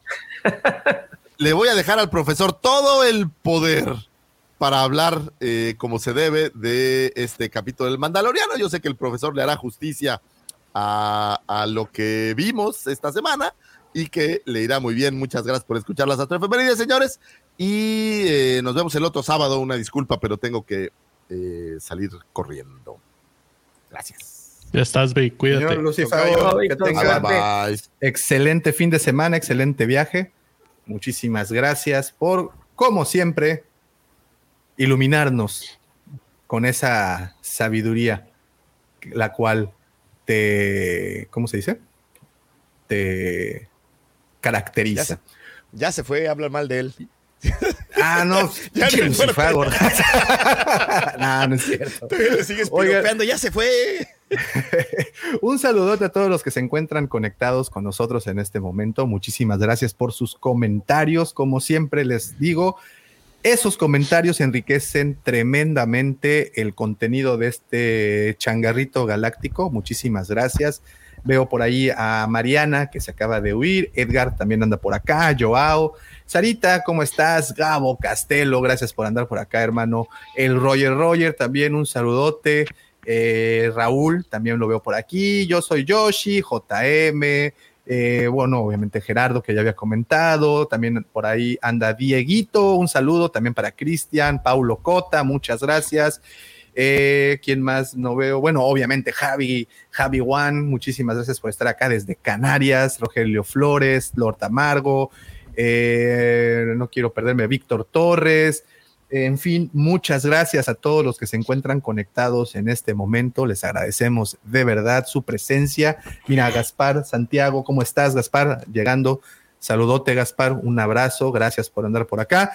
Y eh, les recuerdo dos cosas. Una, dejen ese poderosísimo like. Si están ahorita conectados, no sean malitos. Recuerden que esos likes alimentan al monstruo llamado algoritmo de YouTube y esos likes ayudan a que lleguemos a más partes. Así es que no les cuesta nada, dejen ese poderosísimo pulgar para arriba que de mucha ayuda es. Y también les quiero avisar que en este momento, para los que están en el chat, eh, hay una encuesta muy básica que acabo de poner, bueno, no acabo de poner, pues hace un momentito, que dice, ¿te gustó el episodio 4 del Mandalorian? Y al momento va ganando eh, la opción sí, con un 89% de los votos y un no con un sólido 11%. Ayuden a cambiar esa estadística. Si no les gustó, voten. Si les gustó, también voten. Y aprovechen y dejen ese poderosísimo y puntual like. También antes de continuar, eh, permítanme volverlos a invitar a visitar la página la cueva del guampa.com, la página de los patrocinadores de este solemne podcast. Y si eres coleccionista y fanático de Star Wars, estoy seguro que ahí encontrarás todo lo que necesitas y si no lo encuentras, las personas que administran esa página, o sea, eh, la Commander y compañía, estoy seguro que harán un excelentísimo trabajo para ayudarte. Ahora sí, habiendo dicho todo eso, permítanme dejarlos con la información fresca, oportuna y puntual de mi querido amigo George. ¿Qué ole, George? ¿Qué hay de nuevo? Pues muchas, bueno, no, no muchas cosas, ya muchas, muchos rumores. Fíjate que a inicios de semana, la semana pasada justamente estábamos platicando de este Damon Lindelof, había tenido una conversación y pues había dicho que estaba bien pelado hacer cosas de Star Wars, chingadera y media, ¿no? Pues resulta ser que a inicios de semana salió el, el rumor desde, por parte de Jeff Snyder de este podcast que se llama Hot Mike, eh, de que este pues guionista se bajaba del barco que aparentemente pues las cosas no salieron como le esperaba. El, en el mes de febrero había soltado el primer borrador de, de su guion junto con este eh, Justin Britt Gibson. Eh, aparentemente, o por lo que se rumora, no fue así como que del agrado y mejor dijeron, puta, ahí nos vemos a la semana. Sin embargo, la, la noticia pues salió recientemente, eh, justamente esta semana, en la que mencionaban que ya se habían salido del proyecto. Eh, es, es lo que aparentemente no hay. Perdón, Te estás cortando soy, mucho. soy yo o se corta. Sí. No, otra se vez se corta, George. A ver, Estás cortando. Ahí estás. ya. Ya. ¿En dónde me quedé? En que Lindelof, Lindelof se fue. Ya no hay más Lindelof. eh, se- eh, ya su proyecto quedó fuera. Eh, No hay motivo por el cual digan específicamente, pero a las semanas de en febrero saltaron, sacaron su borrador y eh, a los a los días de, de que lo lo ofrecieron a Lucasfilm le dieron dijeron que no. Y se empalma junto con lo que habíamos dicho la semana pasada en la que no estaba este ¿Escucho mal o ya no me escucho mal? No, ya, está, sigues, sigues bien. Ah, es Tú que síguele. pues, vi aquí a Gabo que decía. Ok, esa es la, la primera noticia que salió en la semana, pero no tardó mucho para que el siguiente, pues el, saliera el nuevo escritor. Se llama Steve Knight, él fue el creador de Peaky Blinders y supuestamente es el el que va a salir al quite para, para lo que es la película de Star Wars. Digo, se supone que nada de esto mueve los planes que van a, que- con relación a las películas y que se van a anunciar en la Celebration este próximo mes. Así es que para aquellos que tenían así como que pendiente esta parte de las películas, supuestamente no hay nada que vaya a impedir que se hable de que eh, las de las próximas películas para la Celebration, aunque aparentemente todavía no van a dar cast relacionado, solamente se va a hablar de la de que pues van a haber películas, algo así como el Investor Day, ¿no? Del que van a nombrar las películas y nada más. Se también se supone que a partir del mes de, febrero del 2024 iniciaría la producción de este de las películas y este para que el producto saliera para eh, a más tardar diciembre del 2025. Entonces, pues ahí está, ya me aventé dos notas de un chingadazo porque una era la de Lindelof y la otra era del que va a este, suplir a, a Lindelof, que sería este Steve Knight. La verdad yo no me emociono porque a final de cuentas pues es Star Wars y no puedes eh, meterle toda lo- la parte oscura que pudiera dar Peaky Blinders o en este caso Lindelof con Watchmen, ¿no? Pero eh, esperemos a ver qué, qué tantas libertades les dan a sus guiones una vez de que se los pasen y ya ven que siempre pasan por, este revisiones y revisiones. Yo creo que el profe sabe más de eso que yo. Entonces al final los, de- los le- les depuran muchas cosas en pro de que de que pues el producto sea aceptable para, para el público que va enfocado, ¿no?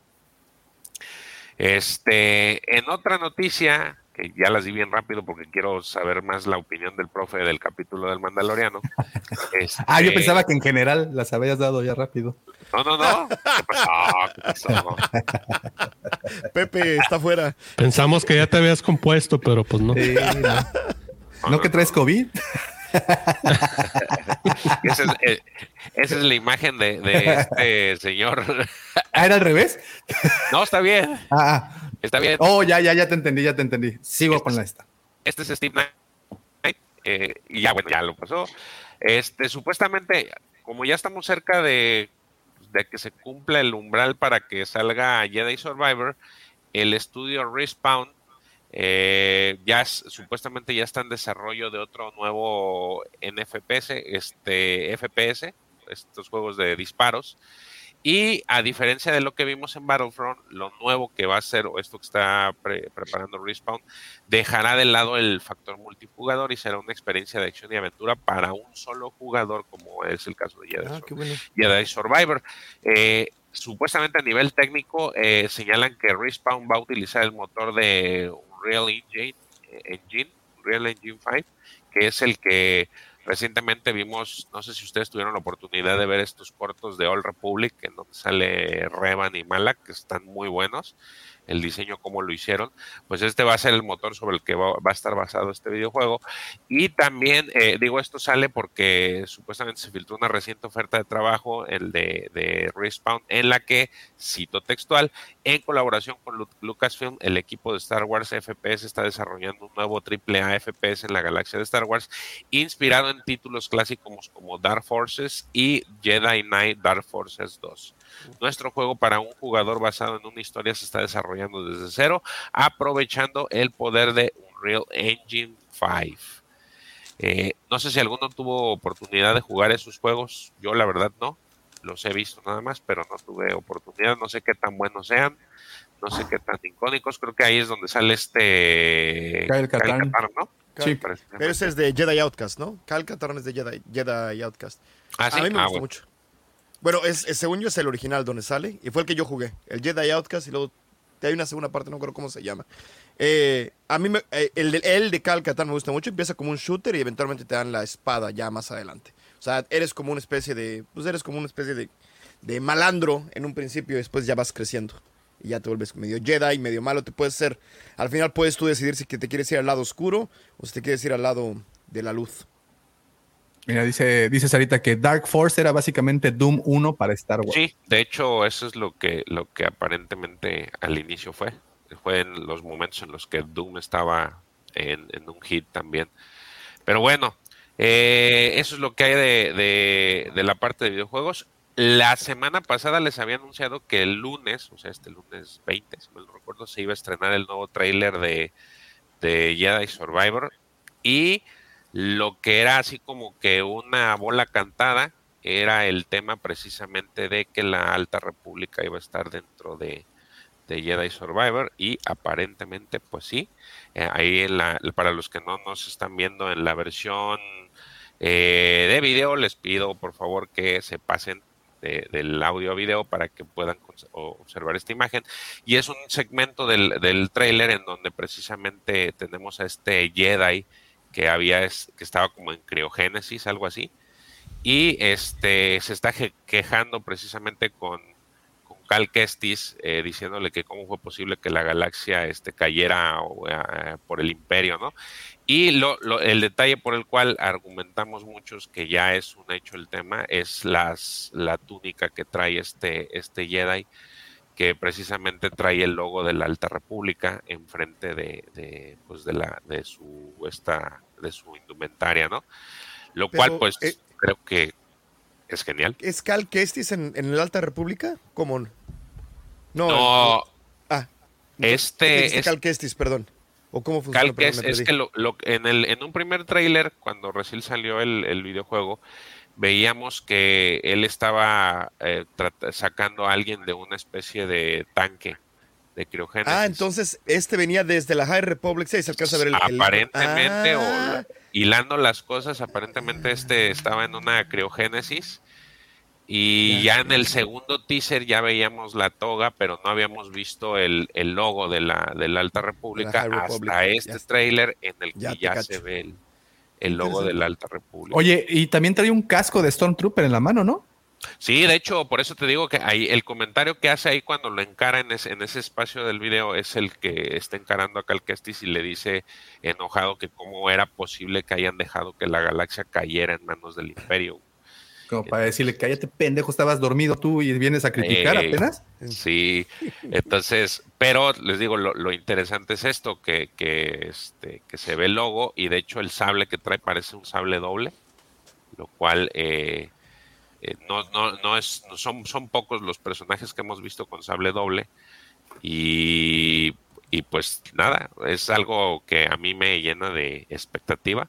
Vamos a ver qué tiene que ver o cómo es posible que este tipo haya que- quedado en una en un estado de, criogénesis durante mucho tiempo y que apenas lo liberaran y, se diera cuenta de no no no sé cómo lo manejan. Está va a estar interesante lo que nos depare el 28 de abril que es cuando se va a lanzar este videojuego ya oficialmente. Está en pre en preorden por si alguno está interesado en adquirirlo eh, disponible en PC en no, no me acuerdo si en Xbox también pero en PC y en PlayStation, sí o sí. Ya le aventé el, el guanta, el, el- el reto, el gauntlet, el guante a Davo de, de hacer un, un gameplay de diseñoños de Galaxy Squadrons, Galaxy, este, diseñoños contra, contra Cueva del Guampa. A ver de qué cuello, a ver de qué cuero salen más correas, ¿eh? Galaxy A ver Squadron, si ese- ah, de, si nos organizamos. el, el de las naves, dices tú. Ajá. sí, es el de sí, las sí, naves, sí, el de sí, las sí. naves. O bueno, si quieren otro, otro, pero pues, pensé que a lo mejor ese estaba... Ah, bueno, Tetris. Entonces, ese es bueno. Ah, pues, Street Ahí Fighter sí. 2, a ver. A ver, no, no, no, pues yo estaba arranqueado en ese. A ver, ahora sí pónganse enfrente. Bueno, si, si se hace Tetris, Simón, güey. Ahí sí le entro. O Doctor Mario, ahí sí no va a haber rival, Mario. lamento decirles. pues sí. Pues bueno, es, es, es esto pues le da todavía más, más peso y más importancia a lo que es la Alta República. Cada vez vemos más y más guiños relacionados con la, con esta era que, que muchos, que arrancó mal, digo, arrancó con el disgusto de mucha gente, sigue todavía sin estar así como que a, este, muy, muy, eh, muy complacida la gente por, por lo que se está haciendo, pero sin embargo yo he visto que cada vez es menos las personas que, que le están haciendo el feo, ¿no? Y más son los ¿Cuál es el disgusto? Son los libros. el- a mí el cómic me gustó bastante. ¿Cuál es el disgusto en general? El disgusto en general pues, es la, la, la tendencia que tienen de este de hacer estos llamados inclusiones. eh, Pero están bien escritos. Punto y aparte de eso, o sea, Claro a mí sí. me parecieron mal- Eh, a mí me en parecen eso bastante estoy completamente de acuerdo. De hecho, ya en alguna vez tuvimos una plática el profe y yo en vivo hablando precisamente de este tema, ¿se acuerda, profe? En el que decíamos eso, que realmente los personajes y todo lo que ves, sí hay una inclusión, eso es, es, es 100% real, pero ha sido tan transparente, me parece yo, que, que no debería de molestarle a nadie y al contrario, terminas encariñándote con, con algunos de estos personajes, que- pudieran causar tanto este, este esta comezón, ¿no? Y, y realmente son muy buenos. Entonces, el ver, el ver esta parte de los videojuegos, el ver que ya te lo incluyen, el ver que estamos ya cerca de lo que es eh, Young Jedi Adventures, que pues, como les digo, a pesar de que es de niños, sigue siendo de el estar aquí con el tema de, de, de Acolyte, que supuestamente lo, lo están haciendo, lo, le están apo- echando todas las, las monedas también, pues es algo importante, ¿no? ¿Qué onda, Checo? Co- corrígeme también si estoy mal, George, pero también estaba este tema de que, de que High Republic era el proyecto de Kennedy y luego estaba todo lo que sea Filoni y estaba este tema de Team Kennedy y Team Filoni, ¿no? Entonces también había así como que esa mala leche de, de tirarle al proyecto sin siquiera haberlo conocido o leerlo, ¿no? Sí, eh, pues es que más, más que nada es un proyecto hecho completamente por Disney, ¿no? O sea, aquí sí tenemos personajes nuevos, personajes que, que no han salido. Sí hay varios, sí hay una cantidad muy mínima de personajes que se, han- que se repiten en las precuelas, pero a final de cuentas era un proyecto en casa. güey. Entonces eso era lo que hacía que, que mucha gente no le gustara, precisamente porque tene- tenían la, el mal sabor de boca de las secuelas, ¿no? Que al ser un producto Sí, de claro. Disney, que, que pues no, no, no iba a ser, no se iba a adaptar a lo que mucha gente pre- pensaba o cree o, o siente que es Star Wars, ¿no? Pero al final, digo, después de ya tres años, eh, me parece de este me parece que ya ha dado frutos mucha gente le gusta se, se están vendiendo los cómics se están vendiendo el manga los libros también ¿qué onda profe? No, que justamente eh, la mayoría de la gente que protesta, que, que no le gusta, ni lo leyó tampoco, ni se acercó al, Exacto. al material, material. ¿no? Es decir, están hablando por cosas que escuchan. Entonces, ah, esto no me gusta, porque... pero acercarte al material te puede no gustar, pero si no lo lees... Es válido. ¿no? Es decir, eh, estás hablando por, por, por boca de ganso, decimos nosotros acá, ¿no? Entonces, este, acercarte es- al material y después si no te gusta, fundamentalo. Pero la mayoría de la gente que protesta es porque no sabe. De hecho, eh, fíjese que eso, eso me ha tocado ver mucho en la, en el canal. Eh, me han llegado mensajes de personas que, que no la habían leído o que les había, no les había gustado al inicio, pero se empezaron a meter y les terminó encantando. La verdad está muy bien la historia. La, esta última fase está eh, interesante porque se parten muchas cosas, pero pero lo que te están dando y lo que te están aportando y las conexiones que están aventando a toda la historia de precuelas y, y trilogía original, e inclusive las secuelas, está interesante. Eh, al final, eventualmente creo yo que, que la gente que le gusta mucho Star Wars al nivel de que le gusta la lectura de cómics o de, o de libros o ambos, eh, va a tener que, va a sentir necesidad de saber de qué es esto, qué significan algunas cosas, ¿no? Pero bueno, esperemos que ahora con el, la salida del juego le dé todavía más peso y la gente se interese más, las personas les, les llame más la atención por saberlo y se den cuenta que pues el producto está bueno y está ahí este, a disposición. Digo, con las, con las este, limitantes que tenemos de, de la distribución, pero ahí está, ¿no? Entonces, pues ya. ¿Están todos los cómics traducidos al español? Eso es- Eh, los cómics sí, digo, los de la primera fase sí, los de la segunda todavía no. Pero los de la primera fase, eh, en, en ese aspecto creo que Panini se ha puesto bien las pilas porque los ha sacado. eh, no así tanto Planeta con las novelas, pero al menos en cómics Panini sí ha hecho lo posible. Eh, no los tiene al tiempo, al mismo tiempo que salen, pero sí ha, este, ha lanzado todo lo que, lo que hay de, de cómics eh, escritos ahorita, ya los, ya los tiene traducidos. Y de hecho, eh, no hay, eh, están agotados. Al menos en la Qué página interesante. Están agotados. Pero. Y el libro nada más es la, la luz del Jedi, ¿no? La- Libros la en que- español en Latinoamérica están disponibles nada más La Luz de los Jedi en la Oscuridad y una prueba de valor, me parece que están en, en, eh, La mal- segunda. no, no, eh, así lo tradujeron, no me acuerdo si es una prueba de coraje o una prueba de valor. En España ya están las tres novelas disponibles, eh, toda la primera wave, la segunda wave este, también está disponible y la tercera wave nada más la novela. Ah, aquí también en México está la de la segunda wave, la, la novela de jóvenes adultos. Pero Oye, George, ¿y has podido conseguir tú todos los cómics? Digo, con todo y que ya está agotado, a- a- antes sí. de que se agotaran, ¿tienes todo al 100? sí, sí, sí. Órale, Sí, qué sí, chingón. conseguí de- de- Si los quieren, Sa- si no, los sa- quieren en ¿sabes cuál- inglés, sabes los cuál- consigo, ¿eh? ¿Sabes cuál no, no tengo? El, los primeros, los primeros cinco, pero porque Panini, no sé por qué hizo eso, sacó un paquete, un bundle, ya ves que ellos tienen así como que estos bundles de, de, de grapitas. Entonces sacó los primeros, los sacó en grapitas y la verdad no me gustan. Y en España sí sacaron ese, ese mismo, pero lo sacaron con tapa, así como este, con tapa, este, Órale. tapa, tapa gruesa y por eso no le he comprado.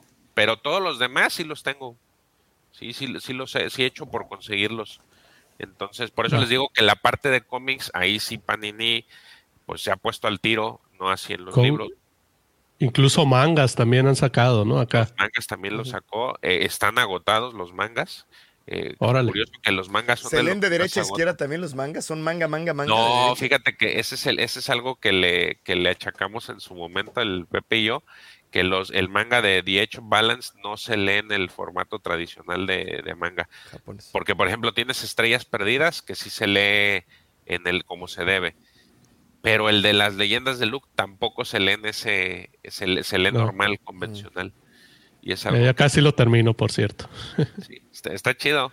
Está, está divertido, digo, eh, toma, toma muchas cosas de la novela, pero sí, sí, la verdad está divertido. Pues ya está, Davo. Con eso terminamos las noticias. Fíjate. ¿Ya está? ¿Cuál? Ah, pues es el tráiler. Digo, aquí lo, lo vamos a pasar. Es el tráiler que salió el día 20. Por si no lo han tenido oportunidad de ver, está... La verdad sí. Sí. me llama la atención, sí me gusta, sí, sí lo quiero.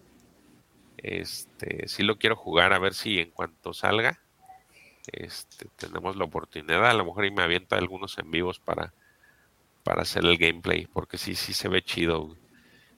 Oye, Este, noticia importante también que va de la mano un poquito, aunque no sea de Star Wars. A Victoria Alonso le dieron cuello. sí, medianamente esta semana. importante. Esta semana, Victoria Alonso, que era una de las directoras de, de efectos visuales de Marvel y que estaba precisamente muy, muy, muy eh, empujando mucho la inclusión y al parecer mucho- después de muchos problemas, la, primero dijeron que no la habían sacado, luego dijeron que sí la sacaron, luego sal- salieron a aventar un montón de cosas de que era medio tóxica y no sé qué, pero ahora mucha gente está clamando la cabeza de Caitlyn Kennedy después de que pasó esto con Victoria Alonso. Muchos están diciendo que es la que sigue, quién sabe. Puro rumor, nada más medianamente importante, porque sí era muy importante en Marvel esta mujer. Era pues del, del forje de este, ahí se me fue el nombre, ¿cómo se llama? Este, Fabro. tenía mucho peso, inclusive este se a ella se le achaca mucho de que se tuviera esta variedad de personajes alrededor de las de las películas, ¿no? Efectivamente. La- Eh, la- el- el- tanto- toda la fase 4 se le y todos los problemas de efectos especiales supone. O sea, para una cosa para la otra es muy es no es insignificante para el para la cultura popular moderna el hecho de que estén diciéndole adiós a El rumor dice que fue por Ant-Man, que ese ya fue la, la última, el último clavo al ataúd. Pero sí, como dices, es este, independientemente de que sea Marvel, pues eso te da, te da a notar que pues no, no tiene nadie su puesto asegurado ahorita ahí en, en, en. Disney y Lucasfilm, ¿no? Tampoco. de ningún lado, ni en Facebook, ni en, Sí, ni en sí, ningún sí. lado. Están que- rodando cabezas Mira, lo, todos lo lados. que dice Ga- Gabref eh, es la que sacaron porque produjo la película de Argentina en 1985 y por contrato no podía producir fuera de Disney. Eso fue lo Ni que idea. Le aplicaron el, el- rompiste la regla, bye, pero. Pero pues, yo lo que sabía es que tenía muchísimos problemas con, con los efectos especiales, de que ya se había peleado con un montón de agencias, las tenía en lista negra y que las estaba, los trataba con la punta del pie. Llegó el momento en el que los efectos especiales habían bajado muchísimo y ya nadie quería trabajar con ella. Que eso y además, eh, obviamente, de Ant-Man. Eh, está muy, hay mucho, ahorita todavía mucho polvo porque ah, en el, en el ambiente, porque también después, eso, eso fue lo que dijeron, dijeron al inicio, y posteriormente eh, salió una nota en la que decía que muchos actores también salieron al quite por ella y dijeron que eso era mentira, que no los trataban Ah, mal. O sea, todavía no hay mucho, no hay muy, muy claro Siempre por pasa, qué ¿no? se, ajá. Un poquito de los dos. Y al final creo que ni se va a saber el motivo ya hasta después de mucho tiempo, ¿no? Ahorita por lo pronto sí es, sí es una, sí es un golpe duro ahí en, en Marvel, porque inclusive, no sé si esto va de la mano, pero parece ser que muchas de las producciones que tenían también las, las detuvieron. Este, inclusive la esta donde iba a salir esta Daenerys, ¿cómo se llama? Secret, Secret Invasion, ya, me la detuvieron con la fecha de Las estreno. Marvels, lo- la, la película de Marvels, de Marvels ya la macharon para atrás quién sabe cuántas veces. Supone que están haciendo Ey. vez reshoots y cosas por el estilo. Está interesante. Pues está, está, Muy está- Órale. Sí, está sí. feo. Toda una fiesta en Marvel entonces. Eh, sí, Pues en Disney en general. en general. Sí, sí, en Disney, pues sí. También Indiana todo Jones Disney. salió ahí que ya la van a detener. Entonces, Ah, neta. sí. Ah, Sí, sí, sí, hay mucho ruido ahorita en, en, en relación a Disney. Este, sí, sí, fue, son de las notas. Yo creo que se está acabando el dinero. Yo creo que después de Ant-Man dijeron, ya se está acabando la lana. A ver. Y pues de una manera o de la otra, quién sabe. Yo creo que si es culpable o no es culpable o lo que tú quieras, siempre se encuentra alguien que... Es que le, está- le están bajando la calidad a los productos, creo yo. Sí. Inclusive en la, la- en- en la escritura. Ahorita el profe nos va a hablar No, de no, eso, yo, creo. tengo, ¿eh? este, yo también tengo mis... De eso, de eso en particular tengo quejas muy fuertes con este capítulo. Pues bueno, no hay que darle más a la hilacha, Davo, porque yo sí quiero, ver- quiero escuchar al profe. Quiero ver si, si, si es igual a lo que yo, yo sentí de este capítulo. listo. Excelente, George. Muchísimas gracias por toda la información. Gracias por mantenernos al día. Y pues ya saben, sigan aquí a mi buen brother como el Arco Kyber. Si quieren saber más de la Alta República y de otros temas. Vientos, George. Gracias. También andas en TikTok y en Instagram y en, Twitter. Andas bien activo, ¿eh? Andas bien activo, Vientos. Muy bien, muy bien. Excelente. Y como de costumbre, eh, aprovecho para saludar. Ah, bueno, nada más una última nota. Eh, George, no sé, bueno, evidentemente todos los aquí presentes me van a decir. Eh, esta, esta semana estuvo saliendo en, en varios medios que afirman que la temporada 3 del Mandaloriano, digo, va junto con pegado con el tema que vamos a tratar ahorita, eh, que pues no había tenido los mismos números que las dos temporadas anteriores, ¿no? Que había, habían arrancado con números mucho más bajos de lo esperado. Y, y, pues vaya, creo que será parte de, del tema del que platicaremos eh, en este momento, pero pues antes de iniciar a hablar de, de la, del último capítulo del Mandaloriano, pues bueno, mejor les dejo este meme que me mandó el buen George, que dice temporada 1 consigue un bebé, temporada 2 buscando padrinos para el bebé y temporada 3 le consigue una mamá al bebé. Está bueno. Está bueno. Las cuatro bueno, hermanitos, bueno. El- el- ahora ya lo mete a la escuela. Ya lo mete. ¿no? Eh, Buen, buen, buen papá, ¿eh? Buen papá el, el Pedrito. Fíjate que ahorita Pedrito el Mandaloriano. del, del Rotten, sí está más baja la, la temporada hasta ahorita que en los demás. Oye, ¿estás ahí en Rotten Tomatoes? Nada Sí. más para una pregunta.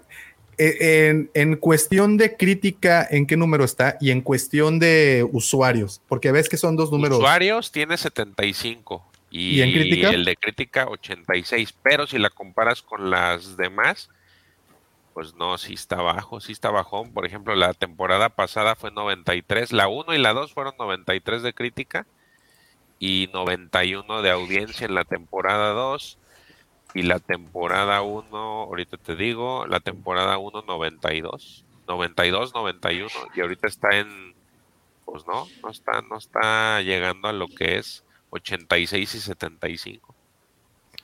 Digo, obviamente no hay que tomar esto como un indicador de que exactamente es así, porque pues ya saben que hay muchos parámetros que, que dicen que pueden este hacer que no sea cierto esto, pero pues te sirve, ¿no? Al final son datos que, que de alguna forma te dan a entender cómo está la situación. No sé cómo está en IMDB, a ver, de Mandalorian. Yo le estuve checando mucho después, del, después de lo que nos mandó Davo de lo de la cueva del Guampa de, de- del podcast y noté una cosa muy interesante. Yo por lo general la manera en la que lo mido es veo cuántos views tienen muchos canales que hablan episódicamente de del Mandalorian eh, y veo cuántos views tienen por capítulo.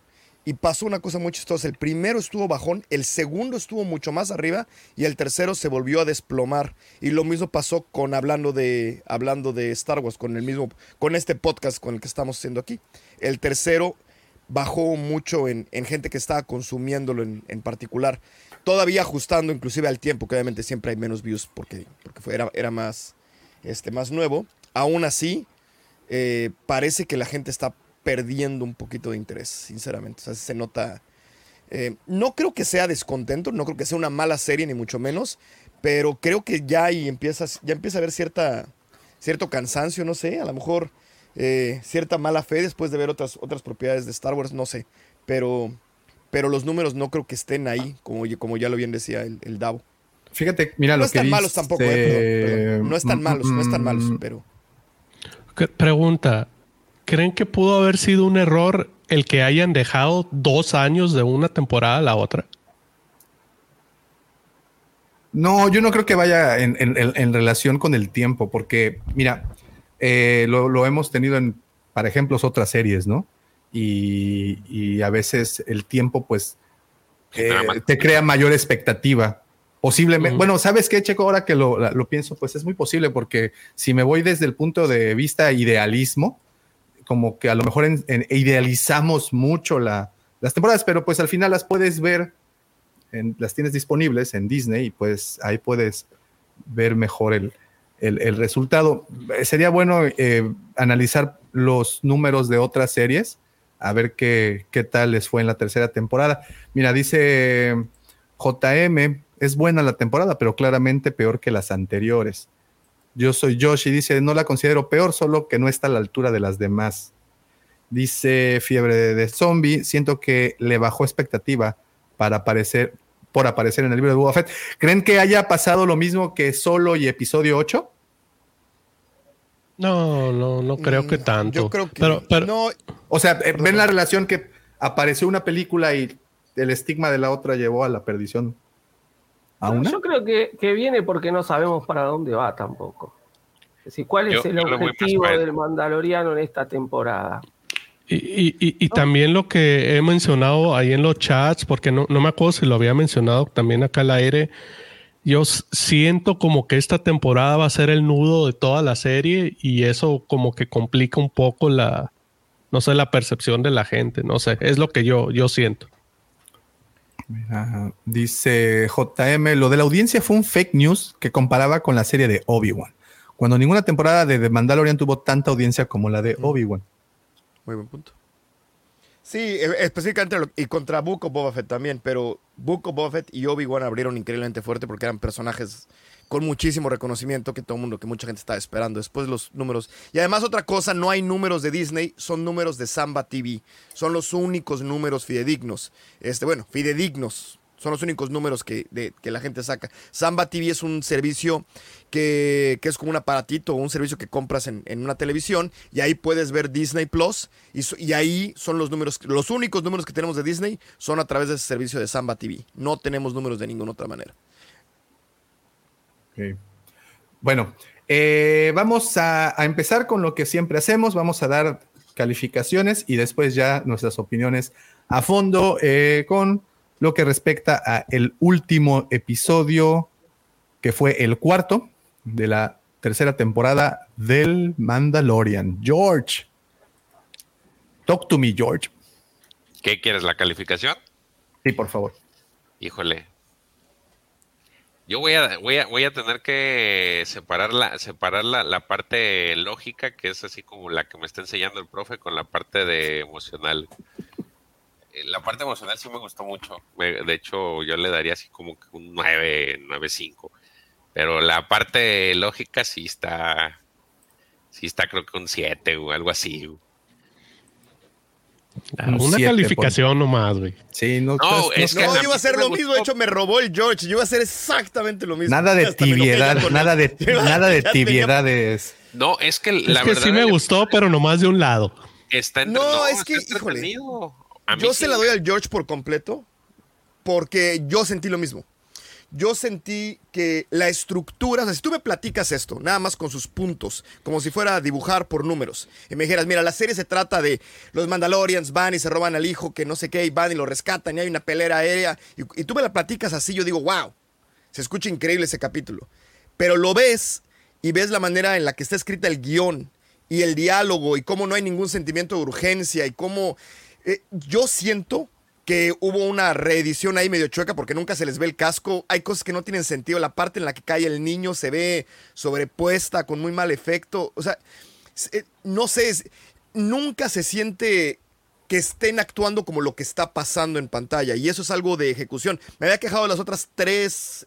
Perdón, ya, ya, ya, ya, ya, ya estoy. Ya, ahorita, ahorita vamos con Sí. análisis. Ahorita vamos con análisis. Vamos con las calificaciones. Miren, aquí por lo pronto LGP le da un sólido 9, Gerardo Vázquez 8.5. Wolfie, saludotes, hermano. Tuve oportunidad de estar con, con el buen Wolfie en un directo hace un par de días. Le da un 8. Eh, dice, yo soy Yoshi, 9 más 7 igual a 16, igual a 8. Esa es la calificación de George. ¿Estás de acuerdo, George? ¿8? ¿Sí? Sí, yo creo que sí. Ok, ok. Listo. Cloth Wars, 9. Profesor, Un 6. 6. Inyasuma. Esto lleva toda la, la, este, la estadística hasta el piso. Checo. Siete. Oye, pero espérate, la, la del profe hay que splitearla, es porque es la de Davo, entonces es 3 y 3. ¿Qué, ¿La mía? Perdón, la de Lucifago. La tres y Vic. tres. Ah, ah, ah, ah. No, yo no he Este, dado, yo no he dado, yo no he dado No, no, calificación, la- me metí porque me dejé ir. A ver, este. Checo, sí, la, la tuya sí me preocupa, Checo. Por lo general, tú, tú, tú estás por arriba del, del 7.58 y hoy sí. Bueno, 7. 7.4, pues para que no digan que suba 8. No, no, no, no, no, está bien, ahí déjala, ahí déjala en 7. Pepe. Ahí déjala en 7, ahí déjala en 7. Vic, Es, es tributo a Es mi que es querido lo que Pepe. decía, yo también quiero dar dos calificaciones, perdón. Bueno, ¿sabes qué? Si lo voy a hacer, ¿qué me van a hacer? ¿Me van a reprobar? Este, no. o sea, creo que en el guion se me hizo particularmente malo. Particularmente malo, pero es todo lo que quería de la serie. Entonces me dio todo lo que quería, pero es como decir, me gusta la pizza, pero nada más me dieron la, orillita con un poquito de queso. Entonces, Y- y me dieron todo piña. lo que que- y poquita piña, así, o, o dices, ay, se me antojan mucho los tacos de carnitas, pero la prueba se dice, ay, está medio malona, ¿no? O sea, es lo que querías, pero, eh. Entonces, una vez más, si, si nada más fueron los bits por bits, si, si yo viera el, el, el, el storyboard, diría esto es un 9.5. Me encanta todo lo que está pasando, pero, híjole, híjole, eso del pájaro y cómo lo tira y, de repente, o sea, se van a acampar y están así casi, casi cantando con una guitarra una canción en lo que el otro... Yo decía, no, ¿qué está pasando? Entonces, a eso le tengo que poner un 3 o un 4. Estuvo la ejecución. Yo siento que eso fue algo de edición. Creo que al final intentaron casi contar otra historia, por eso se todo chueco cuando el niño se cae. Mi mente, o sea, mi, mi, mi sombrero de, de, de aluminio y papel aluminio dice, yo creo que aquí reeditaron algo, porque está todo chueco, no, no tiene sentido. Esa, esa- esa es mi crítica. Aunque me gustó lo que vi y quedé contento, sí hay una parte que me que dice, nada de esto tiene sentido. Entonces yo le doy un 9 y un 4. Ahí está. Mira, mira lo que dice Wolfie. Buen disfraz, Lucifer. Casi me creo que es el profe.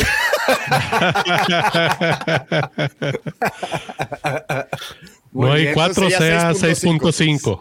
6.5. Ah, está, sí, bien. 6.5. Está bueno. 6.5. Ok, yo, le, yo sigo con mi calificación de 8.5 porque me entretuvo. Digo, yo no, yo no me pongo tan analítico como ustedes. A mí me entretuvo mucho de principio a fin. Y, y bueno, con eso me quedo, con un 8.5. Hemos estado pasando las calificaciones del resto. Ve- vemos aquí Fiebre de Zombie un 9, JM un 7, Marianita le da un 10, 10, 10. eh, Edgarín le da un 9, Cloth Wars le da un 9. Y bueno, aquí los comentarios dice que el profe se convirtió en eso que juró destruir y está llevando al lado oscuro a mi George. Y que la chingada, ese es, ese es un problema muy grande. ¿eh? Dice Raúl, eh, me quedé así como el Jedi de la pantalla con la calificación del profe congelado, así de. ¡Ah! es que tenemos a Kellen Beck. El Roger le da un 9, muy bien. Ahora vamos a las votaciones de, del Wampa Auditorio. Como saben, tenemos ahí unas votaciones ahorita activas, muy básicas. Dice, ¿te gustó el episodio 4 del Mandalorian? Solamente hay sí y no. Y con un 7% es un no y un 93 y arrasante por ciento tiene que sí. Estamos como Rotten Tomatoes. Tenemos las calificaciones de los críticos y las calificaciones del público. y las calificaciones del público la colocan, pues, son muy, Muy arriba. Muy positivas. Digo, Yo aquí que lo que es está saliendo, De hecho, hay yo varios noté que sí me ¿eh? gustó, güey. Hay varios nueve. yo también, Nueve, nueve. A ver, eh, un 6 no es que no me gustó. pero Exacto. que Tiene cosas que no funcionan. Estoy completamente de acuerdo con lo que dijo Víctor. Tiene muchas cosas que no funcionan. Yo creo que ahí hubo algo. Yo creo que es muy fácil editar cuando no, cuando hay cascos, porque yo no puedo creer que llegue y que estén así todos y de repente, ah, uy, lo va a matar pasado mañana, no te preocupes, a ver, siéntate, no, sí, y, y luego se alcanza a ver que ese efecto especial de cuando escupe al niño se lo sacaron en serio, híjole, es de lo peor en efectos especiales que he visto. Entonces, mi, mi, mi mal pensamiento me pone a pensar que, que, que esta serie en general, en preproducción o en algún lugar, tuvo un problema. Eso es lo que me pone a pensar, aunque este capítulo, una vez más, si yo me quedara con, con, con el blanco y negro, me gustó mucho, porque era todo lo que quería ver. Quería ver a los mandalorianos, quería irse pelear con este pollo río, este enorme pelea de Kaiju al final. O sea, me encantó. Todo eso me gustó muchísimo. Me gustó mucho la parte del, del de Grogu, donde alcanzamos. Hasta, el- hasta el Kelleran Beck lo, lo, lo festejo. Ok, ok. Checo, ¿a ti qué fue lo que más te gustó? Eh, lo que más me gustó, me gustó mucho la escena justo de, de este, ¿cómo se llama? Keller and Beck. Keller and Beck. E- Esa parte me gustó mucho. Me, me sorprendió porque ya ves que había mucha especulación de quién lo habrá salvado, quién lo habrá salvado y, y me dio gusto por Ahmed Best, ¿no? Por, por ahí he escuchado en la palabra, fue su, se redimió, pero eso suena como si Ahmed hubiera hecho algo malo. Realmente los del pedo fueron los fans, no fue él, ¿no? Entonces, eh, me, dio mucho gusto a mí por él que, que, esté haciendo él las paces con, con algo que en su momento le trajo, lo hizo pasar un mal momento, ¿no? Este, este cabrón. Yo, yo soy Yoshi. Se lleva el comentario del capítulo. ¿Cuántas veces han visto a un pajarote escupir a un huerco? Chango. Sí, no, pues a, a- miles, Yoshi, a miles al mismo tiempo. Chale. Profe, ¿qué fue lo que más te gustó? Chingue Y su. yo, a ver. eh, Este, no, me- interpreten el silencio. Este, no sé si hubo algo que, que más me gustó. Me gustó eh, lo que es la integración de Boca Tan en el, en el grupo, digamos, ¿no? Está claro que el, que el, capítulo este fue hecho, o por lo menos a mí me dio esa impresión, de que fue hecho para, para que Boca Tan eh, fuera encontrando su lugar, ¿no? Este, y creo que eso sí se cumple. No me gustó mucho la ejecución, pero sí todo lo, lo que tiene que ver con el personaje de Boca Tan me gustó mucho. Se llamaba The Foundling y yo sentí que el Foundling era Boca Tan. El Foundling no era Grogu, creo que el, la que encontró y la que se unió Sí, al sí. credo en esta ocasión, yo sentí que era Boca Tan, era, era la historia de Boca Tan, aunque no me gustó cómo me la contaron, me gustó que exista. Mira, está en Australia, seguro ya escupen niños. Ay, ese Gafred. Vientos, buen comentario, buen comentario también. Andan con todo en el chat. Eh, George, ¿a ti qué fue lo que más te gustó? que me gustó. Fíjate que hay muchas cosas que, que a mí en lo personal sí me gustaron. Por ejemplo, est- esto de las criaturas, se me hizo un guiño, no sé si el profe aquí me, puede secundar, eh, con Tales of the Jedi. Me gustó mucho este, muy específico, me recordó mucho el tema de las bestias de Onderon, este, en la que andaban con sus estas bestias aladas y cosas así, como que es, es, esa par- ese guiño particular me gustó. Y porque también recientemente lo estaba viendo en la en el cómic de The Blade de, High Republic.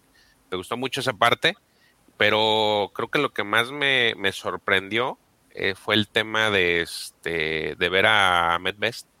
Creo que a todos, eh, al menos yo no lo esperaba, no sé si la mayoría no, creo que nadie esperaba ver a este Ahmed Best.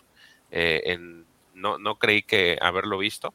Este fue la sorpresa, pero de lo que más me gustó fue eh, esta especie de guiño y ver cómo están construyendo a, a Boca Tan, porque aparece, aparentemente la serie va más enfocada, se está te- este, como que se está tendiendo hacia con ella, ¿no? Eh, le están dando mucha, mu- mucha presencia y mucha, este, mucho peso a su historia, ¿no? Entonces, me- a mí es el personaje que me está gustando, más allá de que me gusta mucho el Mandaloriano me parece que Bo, Bo-Katan me está haciendo me, me está haciendo que me guste más su, su personaje como tal, que de por sí ya me gustaba eh, por lo que habíamos visto lo poquito de ella en Clone Wars y Rebels, pero ella sí, me parece que por ahí va. ¿Qué onda, Vic? No, no, no, yo, que- yo quiero cambiar lo que más me gustó. El final, con la, con la armera. Me encantó que la armera no le dijo ni te creo ni, te- ni no te creo. Se me hizo la mejor respuesta a eso, lo leí, lo, lo- interpreté de 20 maneras y eso me gustó un montón. Que le dice, no, no, era de verdad. This is the way. No, pero neta, te lo juro. Chido. Órale. Eh, eh, eh, me gustó mucho. Eso, ese último final donde no sé, no sabemos si, si ella, si la, si la armera sabe que existe el, el mitosaurio, si le está dando el avión, si sí le cree, si no le cree, si le está tirando de loca. Me gustó mucho. Eso me gustó mucho, el mero, mero final. Oigan, este, miren, algo, algo curioso, yo siempre he dicho que los coleccionables juguetes de Star Wars, de cierta forma, nos, nos, nos dicen mucho de lo que viene y de, las, de los contenidos. Eh, Funko hace un par de semanas reveló la exclusiva de la Star Wars Celebration o- que se llevará a cabo en, en Londres. Este, mostró dos y una de esas fue Yaya. Nada más ahí les dejo el dato. Ah, Entonces, dejó como exclusiva Yayar. Ustedes evidentemente tenían esta información y evidentemente sabían que a muchos de nosotros nos emocionaría de nueva cuenta Yayar. Y con esto, con esto quiero decir que, que yo tenía razón hace varios, hace un par de años o tres años atrás, cuando les dije, aparecerá Yayar. Bueno, pues de cierta manera apareció. Entonces, ya, eso es todo. Oigan, quiero mostrarles otra cosa. Oye, pero a ti qué fue lo que más te gustó? ¿No has dicho tú? Ah, Kelleran Beck, definitivamente y por mucho. El, flashback me encantó. La parte de los mandalorianos sí me valió madres, pero la, la de ver a, a- a- a este Jedi y bueno, toda la secuencia de Grogu me encantó. Es lo que deja, deja de que me gustó, me emocionó mucho. Sí, y es que la verdad. te- te- ya, para mí sí fue muy emocionante. Para mí sí fue bastante cool que trajeran a este personaje de vuelta. Y aquí viene una pequeña polémica que se ha estado creando eh, a través de las redes. Checo. Nada más una preguntita así rápida. ¿supieron quién era Kelleran antes de que apareciera en pantalla? Siendo sinceros, en mi caso no. ¿Cómo, cómo, cómo, cómo, cómo? ¿Supieron quién es que le dicen- que buscar. Llévenlo con Kelleran. Sí. Y, pero yo no supe quién era Kelleran, o sea, por nombre, hasta que no lo vi en pantalla. Sí, Yo es que que era una persona. Yo, A- acuérdate, bueno, George y creo que eh, eh, y yo somos como los, los de los únicos de este panel que siguen eh, Star Wars Kids en YouTube. No, yo lo, lo vi hace poquito también. Por eso a mí tampoco me, me sorprendió. Sí, y, y- y Órale. tenemos el programa este de Jedi Temple Challenge, en donde pues está ese, este, este personaje, el cual, por cierto, ya de él ya habíamos platicado aquí en el podcast varias, bueno, no varias veces, pero sí en un par de ocasiones. Aquí viene lo interesante, y esta parte ha dado bastante de qué hablar. Vamos a recordar el episodio 1, donde justamente aparece Ahmed Best eh, interpretando a, a. Pero vámonos al final del episodio 1, cuando están en Naboo haciendo esta premiación o esta fiesta después de haber sacado a los, a los robotitos de- del planeta. Y vemos a este desfile de, o esta, eh, ¿cómo se le llama? Este, comitiva de, de, que llega a Naboo, en donde viene el ahora o en ese momento ya canciller Palpatine, y viene seguido por varios Jedi. Entre algunos viene este Ahmed Best, que ojo, fíjense, en, en, en las en tras bambalinas o en esos anecdotarios que se han hecho de las películas, se dijo mucho que Ahmed Best había sustituido a Samuel L. Jackson porque Samuel L. Jackson, o sea, hace Mace Windu, no había podido estar en la filmación de esa, de esa parte en, especial. Es por eso que tenemos la escena donde Mace Windu habla con Yoda en, el, en otra parte, no se ven que están en el mismo lugar, y que, bueno, se tiene esa anécdota. Entonces que usaron al actor Ahmed Best para ponerlo y que fuera el doble de, de Samuel L. Jackson. Dijeron, mira, al final pues está oscurito y de lejos no se va a notar. Pues bueno, ok. Ojo, pero aquí quiero, quiero puntualizar algo. Eh, realmente no hay ningún, más que ese anecdotario, eh, que este fuera Samuel L. Jackson. Pero de ahí en fuera no hay ni un solo documento escrito o dicho por alguien de la producción o algo que le dieran nombre o personalidad a este, a este Jedi. Ahora bien, quiero nada más puntualizar algo. Vamos a, no le dieron nombre. La verdad es de que esa es la anécdota por la filmación, pero en canon mm, está vacío ese espacio, ¿no? Bueno, o estaba vacío ese espacio. No sé si recuerdan que cuando él está llevando a Grogu, les dice, te voy a llevar con unos amigos de Naboo. Para mí ahí está la conexión directa e indiscutible. Para mí, con ese comentario canonizan, o no canonizan en el sentido de que vuelven a Kelleran Beck, lo vuelven en este Jedi. Y digo, podemos quedarnos Kelleran con la Beck es de anécdota. Perdón, ¿Perdón? ¿Kelleran Beck es de Naboo. O sea, No, no, no es se de- ve la no. nave de Naboo y la comitiva es de Naboo. Sí, no, él, dice, te voy a llevar con unos amigos, unos viejos amigos de Naboo. Ok. Entonces, eh, ese es creo que el diálogo que tienen en el episodio. Ojo, tenemos el espacio de este personaje en blanco, curiosamente, pero, eh, pero no hay nada escrito y lo único que se sabe es de que es o, o- o intentaba ser el doble de Mace Windu, Mace Windu. porque ese día o bueno, en ese momento de la filmación no pudo estar presente. Pero, repito, el espacio está vacío, no hay nada escrito. Con, esa de, con eso que dice en el diálogo Kelleran Beck, que va a ir con unos amigos de Naboo, en ese momento materializa a este personaje que estamos viendo en pantalla, que es la imagen que, que- que sale en la película, y lo hace ser inmediatamente Kelleran Beck. Kelleran no sé opinan ustedes. Pues a mí, te voy a decir, hay una parte que me hace, me llena de rabia en pensar que Cal Katarn es Legends y Kelleran Beck es canon. o sea, que un personaje salido de un YouTube de niños ya sea oficialmente canon y que, y que Mara Jade nunca lo vaya a hacer. Este, pero, punto y aparte de eso, eh, nunca se le dio nombre, ¿o sí? O sea, era comitiva tan tan. A, mí- a mí yo tengo mucho más interés en saber por qué diablos estaban esos cuates de Naboo ahí. ¿Qué hacían ahí? O sea, ¿por qué, qué tenía Kelleran Beck que ver con los de Naboo? ¿Por qué van? ¿Por qué lo rescatan? ¿Por qué? ¿Qué tenían ellos que ver con la Order 66? ¿Cómo sabían que, o sea, qué, qué pitos tocaban ahí? Pues por ¿Qué hacían Padme. ahí? Pues Padme. Padme, recuerda Padme, todo el. Padme sabía de Kelleran Beck, Padme sabía no, de Padme, Grogu, Padme sabía de la Orden 66 y que les estaba llevando la chingada a los niños y, y pudo haber pedido apoyo eh, de, oye, se están echándose a todos, vengan, échenme la mano a mí, ¿no? Vamos a rescatar a los que se puedan. Y aquí, pues, el ¿Tú crees único que fue Padme la que mandó al- a la comitiva para que fueran, la que mandó la navecita? Sí, claro. A lo mejor después van a decir que fue Jar Jar, ¿eh? Aguas. Pues ahí está. Pues de, hecho, hay- de hecho, se maneja eso, que a lo mejor el Jar Jar fue el que, que envió esa, esa nave. Porque curiosamente... Tengo duda de cómo voy a reaccionar si sale. Eh, Porque curiosamente de todos los personajes de precuelas, creo que la que más ha estado alejada es esta este chica, esta Padme, Natalie Portman.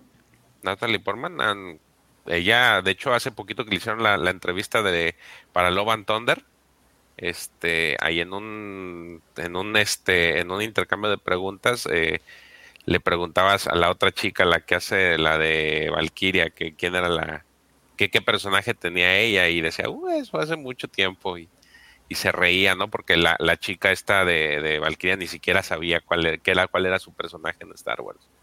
Entonces, es- creo que es la más alejada. De hecho, sería interesante, sería genial, o al menos para mí, a mí sí me gustaría que de la nada hicieran un flashback con ella. Estaría muy loco, pero... Pues pero se puede, sí, ahí está. El- tiene que haber más flashback. Nos tienen que decir qué Sí. pasó después con Grogu, ¿no? O sea, al final del día, algo no. eh, no sé. Pero, pero sí, es, es lo que se maneja ahorita de, de que pudiera ser Jar Jar el que. Entonces, a lo mejor puede ser que no lo tengas una vez a Medved, sino dos veces en sus dos personajes ya de, de Star No, te falta un tercero. Acuérdate que también aparece en el episodio 2. Parece Ah, como, como, No el Windu. marihuano este, ¿no? No, no, no. Este es un chamacón ahí que está ligando con dos chavas. Ah, por eso. Pues, Ah, y supone que es el hermano, Netflix, ¿no? Canónicamente el- es el hermano de, de Kelleran Beck. Ah, pues Creo. ahí está. Fíjate, el hermano sin el talento. El hermano sin talento. De esos hay, hay hartos, hay hartos. Bueno, Hay hartos. el, el episodio se llama The Foundling o el encontrado, ¿no? Lo dirige Carl Weathers y es hasta el momento el más corto, durando, o bueno, teniendo una duración de 31 minutos netos, lo que significa que posiblemente fueron como 25 minutos de, de ¿cómo se dice? De, de- de- de capítulo. capítulo. ¿Qué tal? Pues Por cierto, Escrita por Filoni y Favreau, ¿no? Temora Morrison vuelve a hacer su aparición, ya que él da las voces a los Clone Troopers de la 501. Yo, yo quiero hacer aquí un punto, algo que me raspa mucho, que es siempre lo fácil que matan a los Jedi. Ah, cómo me hace reencabritar. O sea, se abren la puerta, salen tres o dos este, Clone Troopers contra cinco Jedi y así, chiu, chiu. ¿Qué? Pues es que los, clones eran buenos. Los clones Oye, eran sí, bueno, después, y después llega Kelleran Beck y mata, mata como a 15. Traía sable doble. de ganas, sácame otros cuatro extras por lo menos, nada les cuesta. Mira, ese, ese es mi principal problema con esta.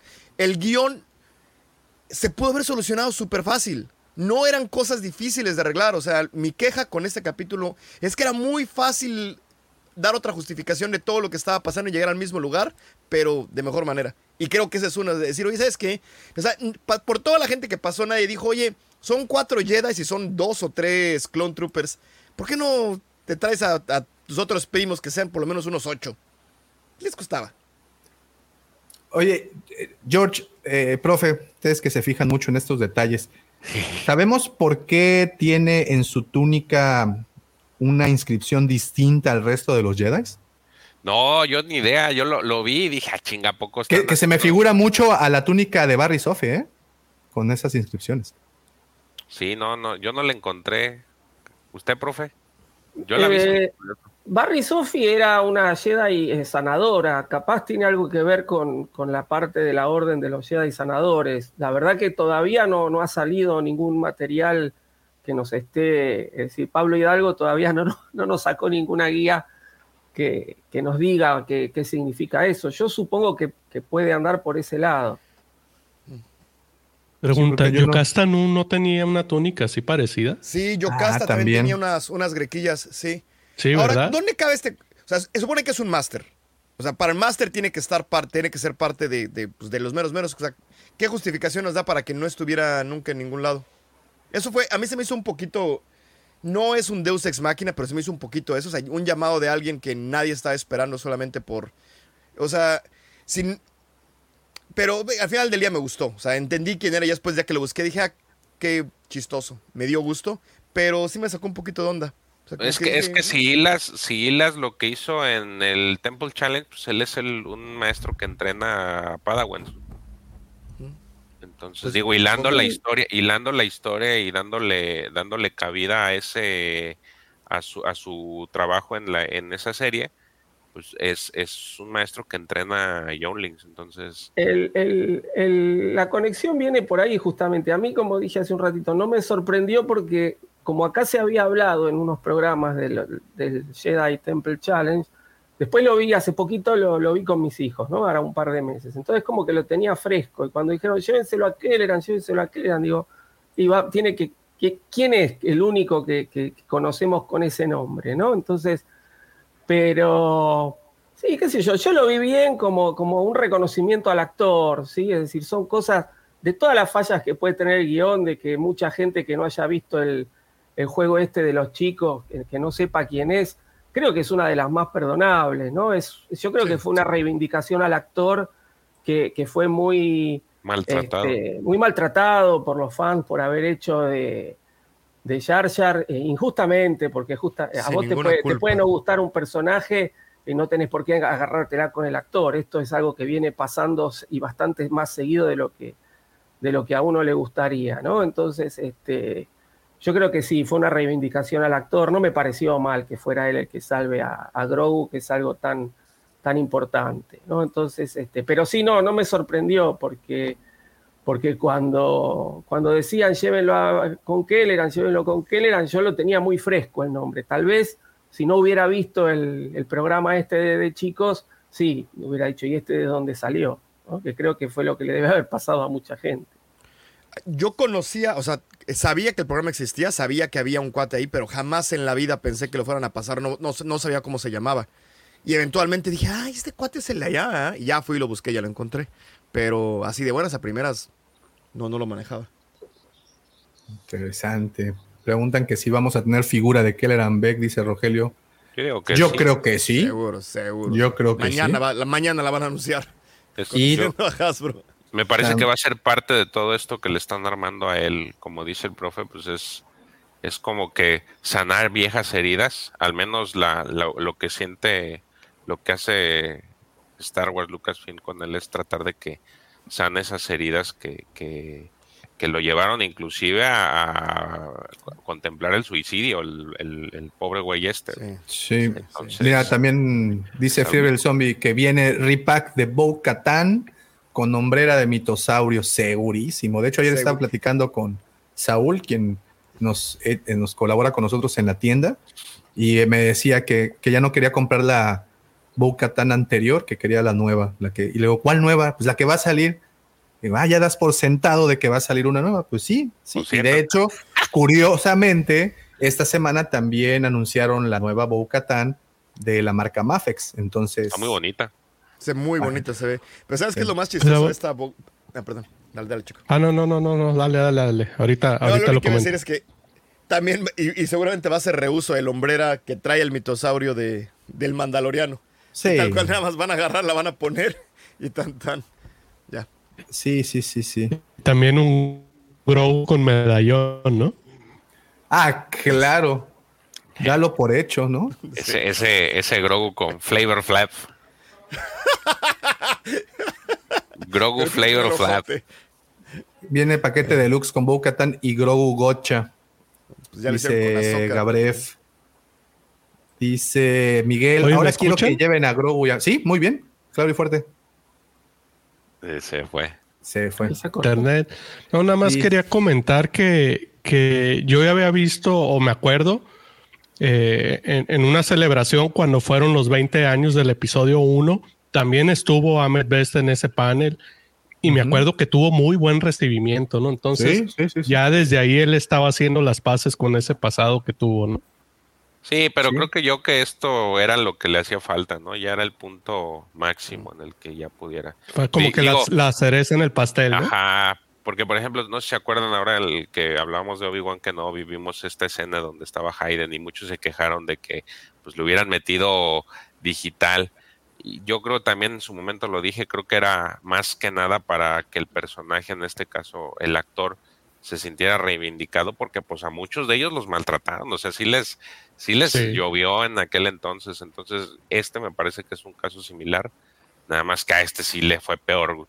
Es- No, al que le fue peor fue a Jake Lloyd. Ah, no, de los de estos dos, porque sí, del eh, Jake Lloyd es el que les trae perdida y ese, eh, fíjate que es triste porque no sé si llegaran alguna vez a hacer algo por él, este, que reivindiquen también al actor, porque creo que sí está mal, ¿no? Él, él, él ya trae problemas.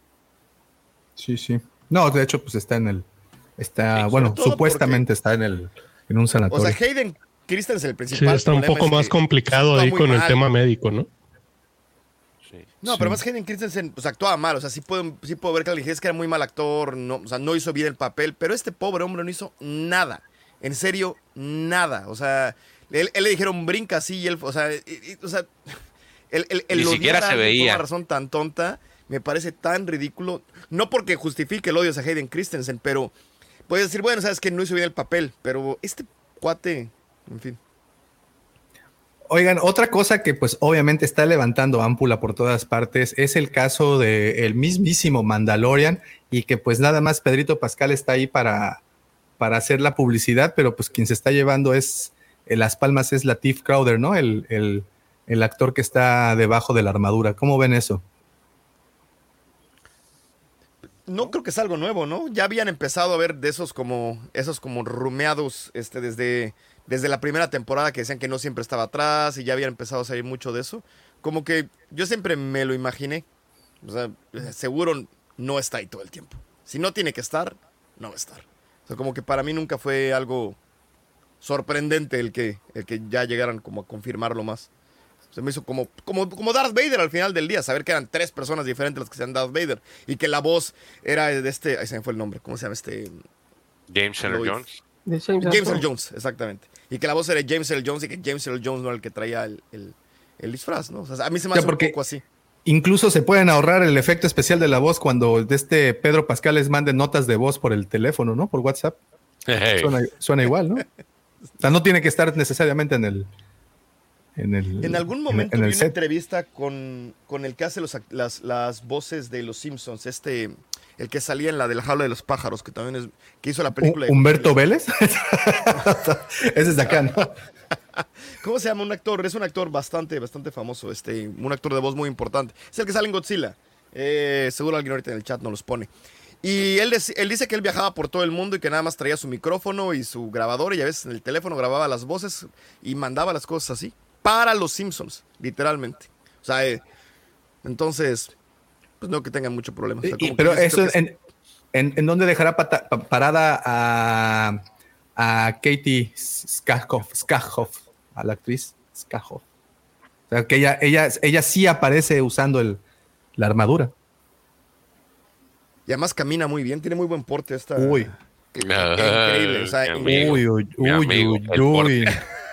Deja el porte, lo que lo soporta. Muy bien. Pero Sí, yo, no, yo sí, yo, yo queriendo escuchar la, la, la, la crítica del profe. Ok, ahora sí bueno, vámonos con, con, con- vámonos a, a lodo. vámonos a lodo a pelear con el Modhorn. Profe, son tuyos Bueno, los no, a ver, eh, yo creo que un poco ya lo, lo- lo fuimos diciendo entre todos, ¿no? Este, el comienzo está bien, ¿no? se lo ve a, a- a los mandalorianos entrenando, ¿no? Este, este chico, el hijo de, de Paz Vizla, ¿no? Este, con- entrenando, ¿no? Y bueno, sí, era, era cantado que, que Grogu le iba a clavar lo- lo- los tres pinturazos este, al final, pero, pero bueno, qué sé yo, está entretenida esa parte. Ahora, cuando ya llega el, el monstruo, ¿no? El, el- el- el dragón este que vuela. Yo le dije a George, eh, lindo capítulo de cómo entrenar a tu dragón. Este, se lo lleva al pibe, ¿no? Se lo lleva al pibe, lo salen a perseguir y se van quedando sin este sin combustible y, se les escapa, ¿no? Y bueno, aparece ahí la nave de, de Bocatán y yo dije, ah, claro, lo va, lo va a rescatar Bocatán, ¿no? Yo pensé que venía por ese lado la cosa. Pero todos dicen, me quedé sin combustible. Y sí, dice, ya pasó más de una vez, se llevó varios pibes y, y nunca nos da el combustible. A ver, se te llevó varios pibes, no tenés guardias que están esperando ahí que, que- que aparezca de vuelta y le tiren. ¿viste? Es decir, hacía falta, porque una cosa es que te sorprende por primera vez, pero ya te mató varios pibes. Hacía falta decir, ya nos pasó antes. Eso es un, es un error tristísimo, ¿sí? Porque no hacía falta. Con que todos pensáramos que era la primera vez que pasaba, estaba bueno. Y después eso, yo digo, bueno, ahora todo el capítulo viene Bocatán rescatando al, al chico, peleando con el, con el bicho este, qué sé yo. Y no. Están todos de noche, vuelve Bocatán, dice, este, lo seguí hasta la guarida, tenemos que ir, ¿no? Y bueno, vayan mañana. Digo, no se lo come el bicho. Es decir, con la suerte que tienen los mandalorianos, ¿no? Pues yo veía, eh, digo, en el capítulo anterior o en el otro, a, a, a Din el, el cyborg no lo mata. Y Grogu va, vuelve, habla con Bocatán, qué sé yo, y no lo mató.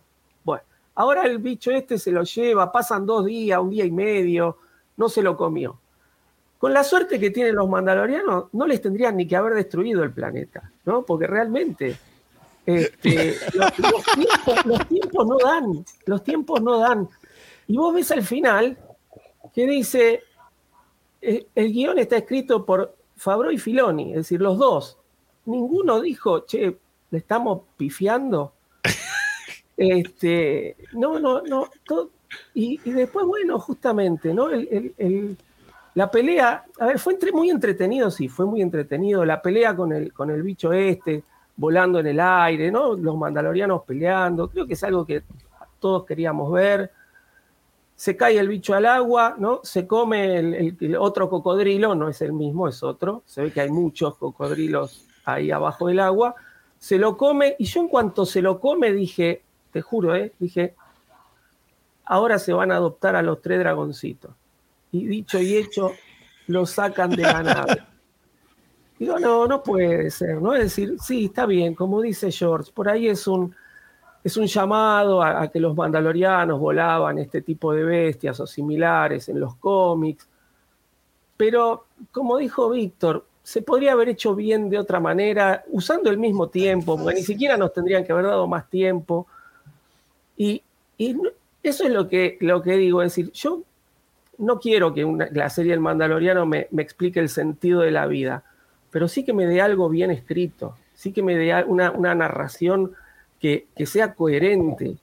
Y no estamos hablando de tipos eh, improvisados. Novatos. Claro. Sí. Entonces, eso es lo que no me gusta. Yo busco un poquito, es decir, vayan a cualquier, cualquier capítulo, hasta el de la rana, con los huevitos de. Ahora que veo esto, que es parecido a. a Grogu con las, con las arañas. Hasta ese está 10 veces mejor escrito que todo lo que nos están entregando esta temporada. ¿no? Y, el- creo que el de la rana fue el que más gente se quejó. ¿no? El, el capítulo que más gente se quejó. Este, y está 10 veces mejor escrito que esto. Yo creo que no le están poniendo cuidado, que dijeron justamente, eh, Taquito. Vende, ven- con esto sea, y, y están bajando la calidad, una calidad que nos habían traído que en las dos primeras temporadas que fue eh, maravillosa, maravillosa. Entonces sí, el capítulo entretiene, entretiene, pero tiene muchas incoherencias, muchas incoherencias. No, no, va más allá de que es solo entretenimiento. Dame un buen un entretenimiento bien hecho.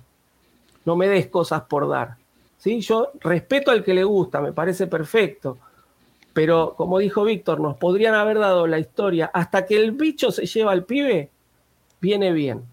Y no estamos hablando de una gran historia. Y viene bien.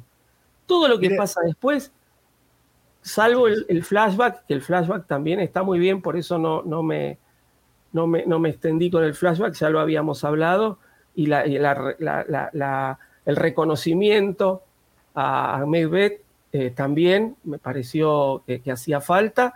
Más allá de eso, toda la parte de los mandalorianos es completamente, inco- completamente incoherente. Este, y se podía solucionar con dos o tres modificaciones. Tampoco estamos hablando de grandes cambios en la historia. Yo, yo me quedo con esto del episodio. Creo que yo no estoy, bueno, para empezar no tengo la capacidad para poder eh, dar una crítica objetiva y sobre todo técnica de, de lo que acabamos de ver o de lo que vimos. Y yo me voy por la parte básica de entretenimiento. Y a, y a mí me mantuvo pegado a la televisión desde el principio hasta el final. Y me entretuvo mucho. Eh, definitivamente para mí sí, la parte que me emocionó más fue ver a, a Kelleran Beck, bueno, a Ahmed Best hacer este, este papel de, de- del Jedi. Y sí, toda la parte de los dragones, digo, a mí me fascinan los dragones, a mí re- de verdad que pónganme un dragón en la televisión y ya estoy contento. Sé que mi exigencia, mi exigencia no es tan, tan alta. Soy de gusto Eh, simple. Soy de gusto simple, soy un hombre sencillo haciéndose el camino por la galaxia, diría alguien famoso. Eh, y, y creo que eh, sí, definitivamente no me fijé en esos detalles de la producción, en esos detalles del guion, pero en lo que sí me fijé y creo que muchos de los que están aquí también presentes, bueno, o algunos de los que están aquí presentes se fijaron, es que fue eso, justamente un, un, un, un, un espectáculo visual, porque pues eso fue, tuvimos un buen espectáculo visual. ¿Qué piensan de eso? Mira, regresando un poquito a eso, eh, yo te, a mí, véndeme que hay magos mágicos y que tienen este arcos Kyber. Tú, tú escribe el universo, yo te lo voy a comprar a cucharadas, todo dámelo. Pero, pero, si me pones un personaje y me haces entender que este personaje actúa de esta manera y que el mundo fu- funciona de esta manera, y luego nada más para avanzar la trama, sin, o sea, sin intentar justificar o llevarme los personajes este, de una manera coherente, empiezas a, a- a inventar cosas, pues a mí me saca y ese es mi punto. Punto y aparte si está bueno, si está malo, yo no vengo a criticar a nadie porque yo ahora sí que no soy nadie a comparación de los escritores de esta serie o, o- o- o la gente que se dedica a hacer esto. No hay nadie. Pero lo único que puedo decir es que esas incoherencias me sacaron y me hizo que lo disfrutara menos. Punto. Yo ahí lo dejaría. Aunque el capítulo me gustó. O sea, sí me sí de repente decía. "Ah, ahí esta me dolió. Y tan tan. Pero el, el- el- el capítulo me gustó. Bien, bien. ¿Alguien más? George. Saludos, Carlos. Me- me- eh, fíjate que yo soy así como tú, me gusta ver mucho este tema de que aparezcan estas bestias. De hecho, los capítulos que más me han gustado son donde aparecen estos, por ejemplo, en la segunda temporada, el primero de los, cuando el de Codman, cuando pelean con el Dragon Crane, es de los que más me gustan, junto con el del Creyente, donde sale este Mayfield. Y en este, el primero me gustó mucho por el cocodrilo, este me gustó mucho por los dragones. Yo les, les decía que lo, lo relacioné mucho con las bestias de Onderon y todo este tema del Tales of the Jedi. Pero este eh, para mí es grato verlos, la verdad sí me gusta mucho. Al final sí se me hizo muy chusco eso de los de los de los polluelos estos que se llevan, pero también dije, no creo que los vayan a dejar ahí a la deriva. Y curiosamente, porque estaba eh, antes de ver el capítulo, no me acuerdo que está, creo que vi una serie, una película en donde precisamente habían dejado, se había muerto el, el- el pájaro y el, el- la mamá pájaro y estaban los, los cadáveres. No, fue una imagen donde se veían unos cadáveres de unos pajaritos y decía la, era en Twitter y decía la nota, por eso no deben de matar a los este a los pájaros, cuiden mucho a los pájaros, no los deben de matar. Y, y, me, y pasó eso y después viene el capítulo y dije, no, estos no los van a dejar muertos ahí. Y mira, curiosamente, pues sí terminan llevándoselos para, para entrenarlos. Digo, se hace muy lo, se hace muy este demasiado infantil este tema, pero a mí sí me gustó, pues, o sea, porque me imagino que en algún momento estos cuates van a volarlos, o sea, tal como lo que les decía de, de Tales of the Jedi y ver estas bestias y ver cómo las vuelan, a mí sí me gusta, este, sí se me hizo, se me hizo chido. Lo de Kelleran Beck, eh, creo que la parte en que lo ponen como un maestro con los sables, eso también me gustó mucho. Este, por ahí también ver el, el, otra vez el este, la punta humate, que es algo de lo que traemos desde los tiempos que el Maguire dibujó todo lo, toda la escenografía y resaltar estas cosas que se están trayendo y que había dicho en su momento Fabro y Filoni que están trayendo del, de lo que era el universo expandido y que ya lo habíamos visto en Clone Wars, eh, me, me, me, gusta mucho. Este, todos los diseños que están haciendo de Coruscant, eh, que, que, retomando todo ese arte, ese viejo arte, me, me, me agrada. Creo Eh, que regresaron quiero- a quiero- todos los lugares. Perdón, profe. No, quiero hacer una aclaración. Ahí eh, pusieron un comentario que decía, son mandalorianos pobres, se les acaba el combustible. es decir, no está mal que se les acabe el combustible. Este Mike, No está ahí mal está, que se les acabe el combustible, ¿sí, Miguel? No está mal que se les acabe el combustible y además el comentario es muy gracioso. Lo que está mal es que me digan, ya nos pasó varias veces antes. Entonces, si te pasó varias veces antes, tendrías que haber hecho una previsión. No digo porque el, el- el- el jetpack tiene una capacidad máxima de combustible, pero tenés guardias que estén esperando que venga el bicho este si ya te pasó. Si no, con quitar al personaje que diga, ya nos pasó varias veces antes, alcanzaba. Alcanzaba, es decir, no es un cambio Listo. de guion tan grande lo que Es hace. que lo ev- evidencian la torpeza entonces, ¿no? Con ese, con ese Justamente comentario. estás menospreciando o estás bajándole el, el- el, este, La capacidad. la capacidad a, a estos tipos que son guerreros, que supuestamente son guerreros experimentados. Eh, sí, yo, mira, para mí la parte es esta. Hay, hay equipos completos que están checando continuidad, que se encargan de ponerle las grequitas a la, a la túnica de Kelleran Beck. Entonces dirán, bueno, yo no me quiero, ya a mí me vale gorro, son dos o cuatro clones. Yo lo único que digo es, ponen tanto cuidado en ciertas cosas que nadie cuando lo están escribiendo digan, ¿sabes qué? Ponte otros dos más. Eso es todo lo que estoy diciendo. No es una queja fatal, no me estoy quejando de la escena, pero sí me llama la atención porque me parece un descuido. Cuando Star Wars y Marvel también son particularmente cuidadosos con esos, con esos descuidos. Este, Eran. Entonces, o er- eran, sí, eran. o sea, esa parte de continuidad la tenían muy bien cuidada y por eso me llama la atención. La, la otra también es que lo pudiera entender si fuera otro escritor, ¿no? Que a lo mejor, ah, traemos a alguien nuevo y, y órale, aporta lo tuyo. Pero como me- mencionó Roberto desde ya desde varios episodios, o sea, es Favreau. O sea, Favreau no le podría estar pasando estas cosas, ¿no? De, de- de que se le vayan esos detallitos. Este, no, no sé, eso es lo, lo- lo que Yo opino. creo que hay hubo algo en edición. Yo sigo, yo lo que sigo creyendo. Sobre todo, lo que me hace pensar eso es la falta de urgencia. Y esa es la, a mí lo que más me saca de onda. Digo, Pero, pero no se tendría robaron un niño que ver y todos esa, están esa como parte final. acampando como... ¿Mande? ¿No tendría que ver también Favreau esa parte? O sea, él, él dar así como Sí. que el último visto. Pues yo quiero pensar que sí. Eh, y eh, esa, esa a mí todo el tiempo me, o sea, me sacó de la escena. Decía, pero ¿por qué no tienen prisa? Se robaron un niño, se la pasan diciendo eso y no tienen ninguna prisa. Y luego cuando al final dice, es mi hijo, dije, por fin estás reaccionando como cualquier persona reaccionaría si un pollo gigante le roba a su hijo. Yo pienso que por fin lo está no a reconociendo. ir, ¿eh? A, a mí me sonó, por fin está Oye, reconociendo. este Vic, y aparte no iba ahí. Lo, va porque lo anda la armera, ey, vete con ellos. Es- Ah, claro. sí, sí, es Muy bien, muy bien. Sí, sí. Dice, a ver, dice el doctor Alfredito, Alfredito, gustazo en leerte, mi doc.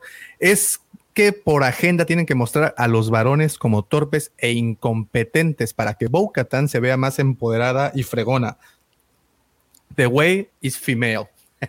Pero es que es lo mismo. Al final, digo, si te pones al, al, eh, eh, muy específico, muy, muy, muy puntualizado, pues también ella se le van las cabras. ¿Por qué no desde un inicio en la nave la, eh, la trató, trató de cazar a esta, a esta bestia? ¿Por qué Porque en teoría piden que no disparen porque la bestia se iba a asustar y iba a matar al niño.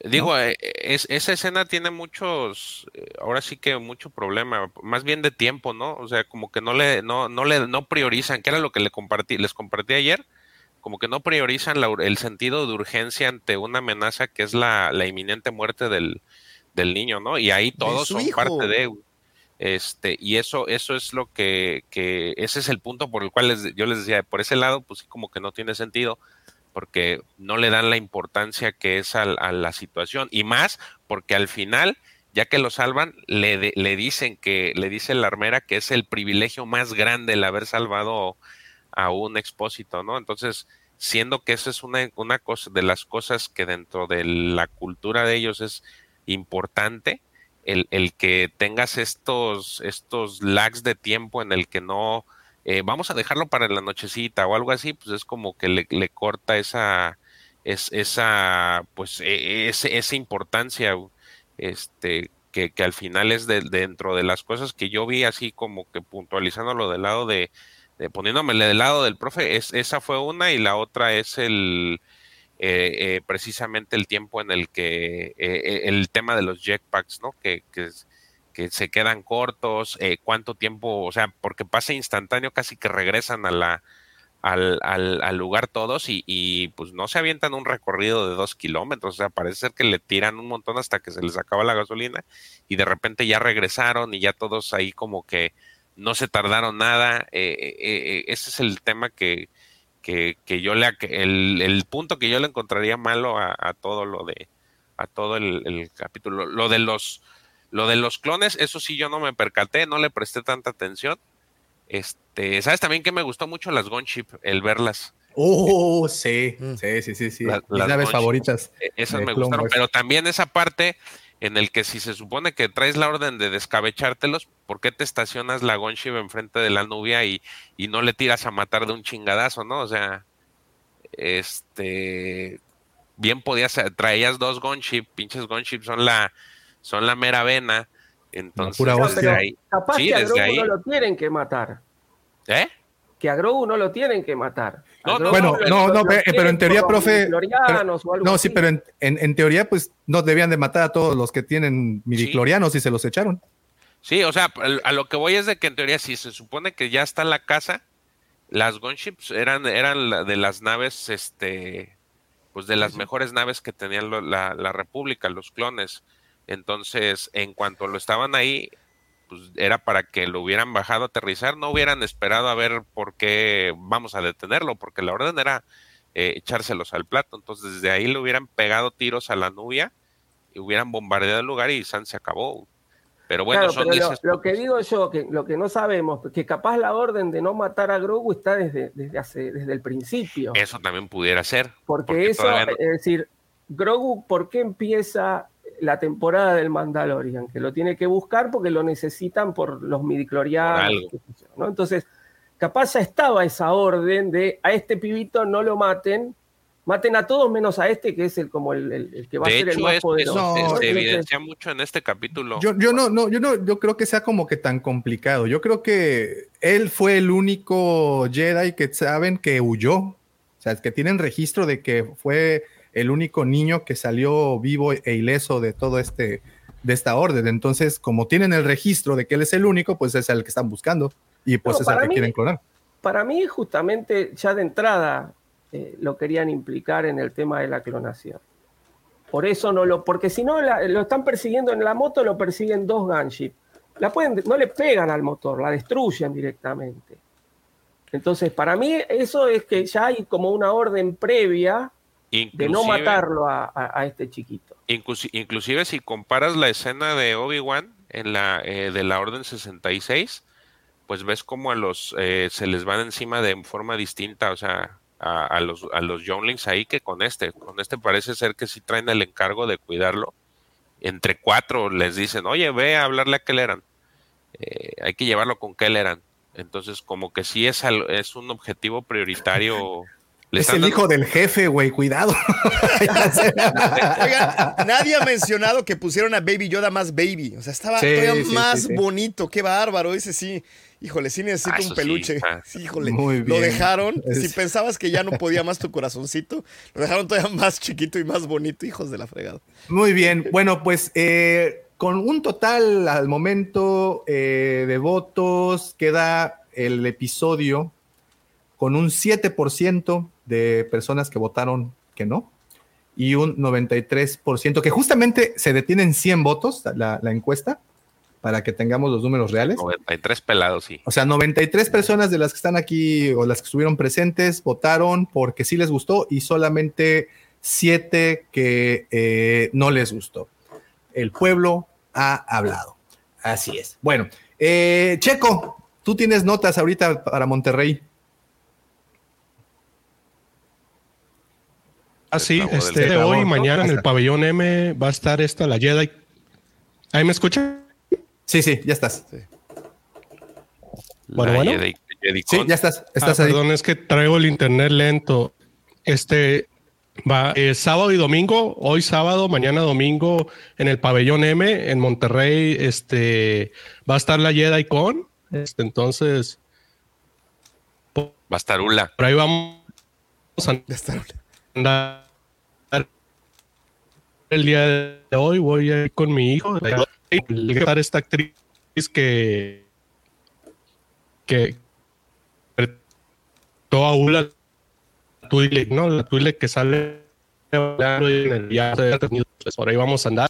La- Muy bien. Lo que quiso decir Checo es que él y su hijo van a estar hoy en la JediCon en Monterrey, en el pabellón M. Es una, evidentemente, hoy y mañana, evidentemente, una convención enfocada a Star Wars. Si es que si se encuentran a mi querido Checo por ahí, échenle un saludito. Ya estás otra vez, Checo. Creo que ya estás con mejor conexión. Eh, y estará Femi Taylor, Sí, sí. la que interpretó a Ula, la Twi'lek, a Ula. Ah, Eh, sí, yo pensé que era chiste del, del George. Sí, va, sí, va a ir Ula. No, sí, sí, Ula, Ula. estará Ula. ¿En serio? la Ula, La Ula. Sí, sí, Ah, sí, ¿en estará serio? Ula. Sí, sí, Sí, sí. va a estar Ula, la Twi'lek. ¿Hay figura de Ula? ¿Hay figura de Ula en Black Sí. Series? En No, Black Series no. En Black Series no, no, no. Bueno, No. ya sé Sí, que de la de- otra no, de Black Series no, está en-. No, no, Power no, of the Kenneth Force, tampoco ¿no? tuvo figura. Power of the Force. Power of the ¿Ula no Force venía con el, con el Java? ¿Con el, con Bueno, el- Sí, pero para la colección de Movie Heroes del 2011 o 12. Pero antes no. Ah, O sea, antes pero había una original- de. En la original Sí. no. No, no hubo. eh, No. Y, y estaría bueno que le hicieran una figura de Black Series, pero con eso que no quieren esclavas en su, en su haber, pues bueno, ya no sabemos. Señores, Eh, te- tengo entendido que Sí, Checo, sí. hicieron. Tengo entendido que para esta convención mandaron a hacer como una tipo conmemorativa. Este, y ahí en el refiero. Ah, Sorry, internet está en nabo. Muy bien. Otra vez si lo puedes repetir nada más porque. Se cortó lo que dije, la figura Sí, de sí, sí, sí. conmemorativa, ¿no? Sí, sí, sí. Ah, Que, que mandaron a hacer una figura conmemorativa para, para la JediCon. sí. Para Ok. esta JediCon, para que te la autografee esta Femi. Oh, eh, nice. había tres paquetes, creo, en uno donde te vendían playera y figura y otra figura. Ah, qué cool. ¿Funko? ¿Son Funko?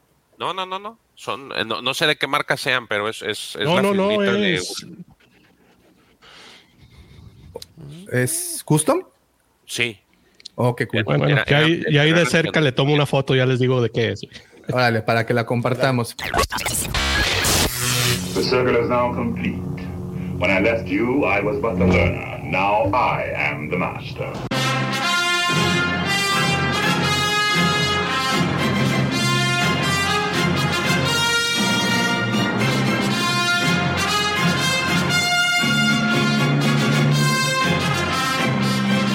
Pues ahí está, señores, señoritas. Muchísimas, muchísimas gracias a todos los que estuvieron conectados desde el principio. De verdad, muchas gracias por estar comentando. Siempre es gratificante poderlos leer y sobre todo esos comentarios enriquecen tremendamente el contenido de este programa, que por supuesto es su programa. Así es que muchísimas, muchísimas gracias. No recuer- recuerden, por favor, dejen ese poderoso like. Si no están suscritos, suscríbanse. Si te gusta Star Wars, colecciona sus figuras y todo eso, pues bueno, suscríbete que aquí hay muchísimo de todo.